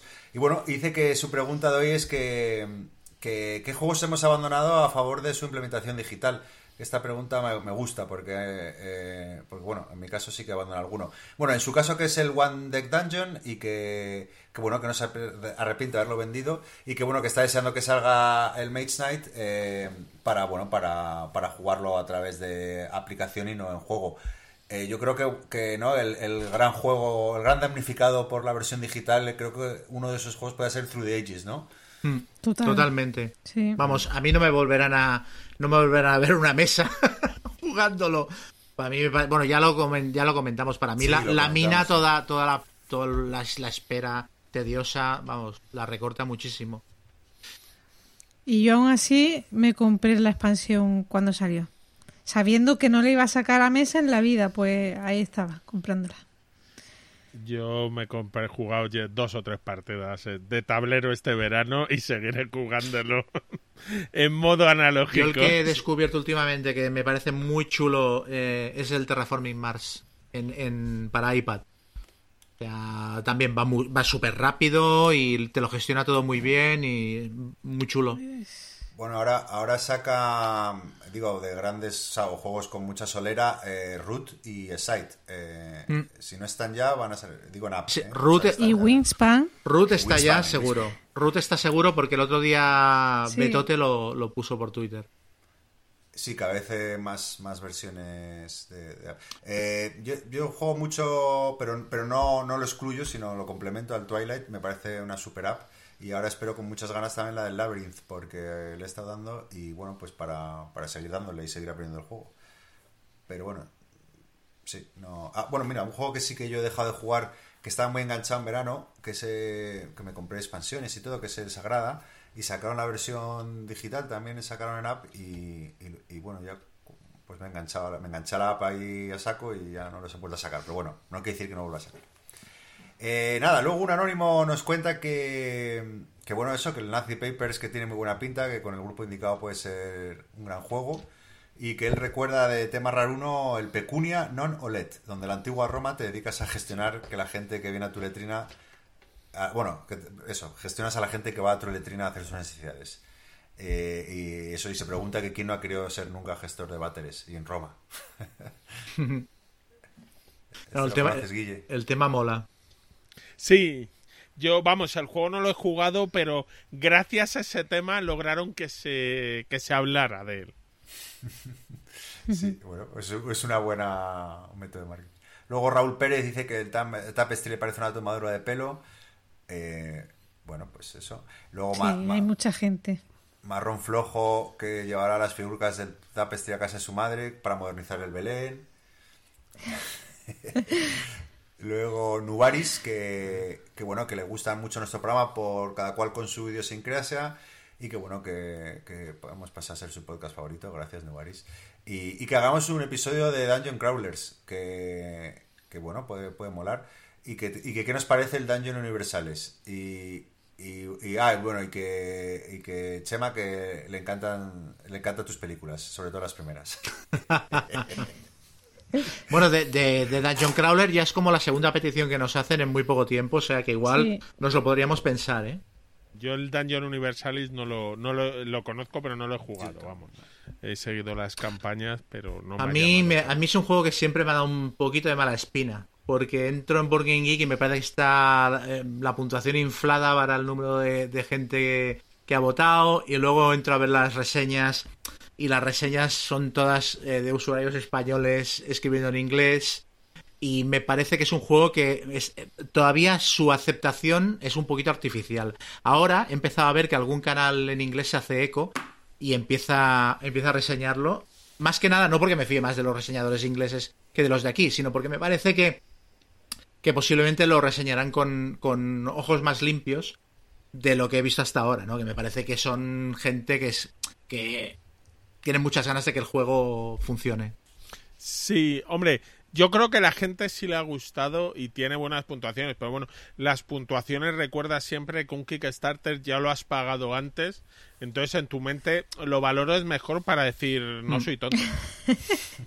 Eh, no, es así, o a mí me ocurre. El de, de- llegas y dices que le pongo un 4, que no creo que sea tanto, pero que a lo mejor los 9 se convertirían en 8 o si la gente no lo mm, me hubiera pagado tal. Pero yo sí he oído buenos comentarios, ¿eh? Y sé que ahora está, de hecho, está en una campaña con una expansión. Pero a mí es que reconozco que como es una especie de genérico que lo juegas con stand-up, pero pensando que lo juegas con las miniaturas de, de otros juegos, que trae muchas cosas, yo soy muy de que prefiero los juegos el de, oiga, le vendo este dungeon que viene para jugar estas nueve aventuras, pero las hemos testeado muy bien las 9 y hemos optimizado en vez de este sistema que trae 400 que están bien, Sí, pero dices, es que como tengo muchos juegos, prefiero el de las 9 que está muy bien y ya luego cuando se es acabe que yo juego antes me metía en el. Yo tengo el Gloomhaven por jugar. He jugado cinco escenarios. O sea, me meto en el Jaws of the Lion o me meto incluso en el Sword and Sorcery si quiero algo de este plan. Que me parece de más fácil acceso que pedirme el Dungeon Universalis, que es una pasta, esperar que me llegue dentro de un año, tal. No sé. Yo voy del tirón a por el de las garras del león. Cuando salga en Ah, yo lo castellano. tengo por casa ya. No, yo me voy a esperar porque Pues tiene espe- texto y si lo van, ya han confirmado que lo van a sacar, digo, mira, ya me espero. Bueno, luego Sergio García que pregunta por el Nazi Papers, pero bueno, ya Chema ha comentado, Sergio, que, que- que va a colgar el print and play. Y luego, por último, un anónimo que, bueno, felicidades por el programa eh, y que, bueno, que poco se habla eh, de, de la- de mi blog, o sea, de la Gaceta y de, y- y de las Gaceta Partidas. Mamá, te he dicho que no escribas eh, en público. bueno, no, gracias, Anónimo, pero la, la idea era un poco del podcast, era darle prioridad a, ¿no? pues a, este formato y, bueno, no abandonarlo, pero, pero escribir menos porque era muy... Era muy ¿no? Yo, tú que, que también tienes un blog, Sí. que es, es muy... Engorroso. Sí, muy esclavo, muy esclavo y, puf, y te lleva mucho tiempo. Y, Pero ah, yo, yo a mí me apetece de vez en cuando, Mm. lo que pasa es que soy muy floja y luego termino dejándolo y como cada vez que escribía algo, pues eh, las fotos es que me, me tiraban muchísimo tiempo para hacerlas, luego editarlas, subirlas, pero bueno, no hay que dejarlo, Gonzalo. Sí, no, bueno, de vez en cuando sí, sí. A ver, a- lo de las sí, porque me, me- me río y me tal, pero bueno. Pero bueno, la- para eso está el podcast, que son los nuevos formatos más modernos, que la gente cae de menos. Pero bueno, ¿Ves? Eso es lo que tiene vosotros que tenéis cosas hechas en el pasado. Yo no. Así que vivo muy huella, sin tranquilo. huella digital. Guille, claro que sí. Exacto. Pues nada, esto ha sido todo. Eh, nada, si queréis despediros. Guille, ya que te tengo ahí. Nada, que muchas gracias a todos por escucharnos y que no olvidéis seguir jugando. Chema. Nada, pues que hasta la próxima. Ha sido un repaso muy, muy... A mí estos programas me gustan mucho, estos de viaje al pasado y tal. Y nada, que nos vemos la próxima, la próxima vez. Venga, pues nada, hasta pronto, seguid jugando y nos vemos en muy poquito. Sí. Eh, estoy contigo de acuerdo, Chema. A mí me gusta mucho. Ojalá ahora ya que vienen años más, eh, digo, que lo hagamos año a año para que así cunda y podamos hacer 17 programas de, de aquí, de 2003 a 2020, porque son divertidos recordar este tipo de juegos. Eh, nada, esperamos que os haya gustado, que, que, que haya engordado vuestra lista de la compra y con la lista de la compra os dejamos. Feliz noche y gracias por seguirnos. Apalachman, no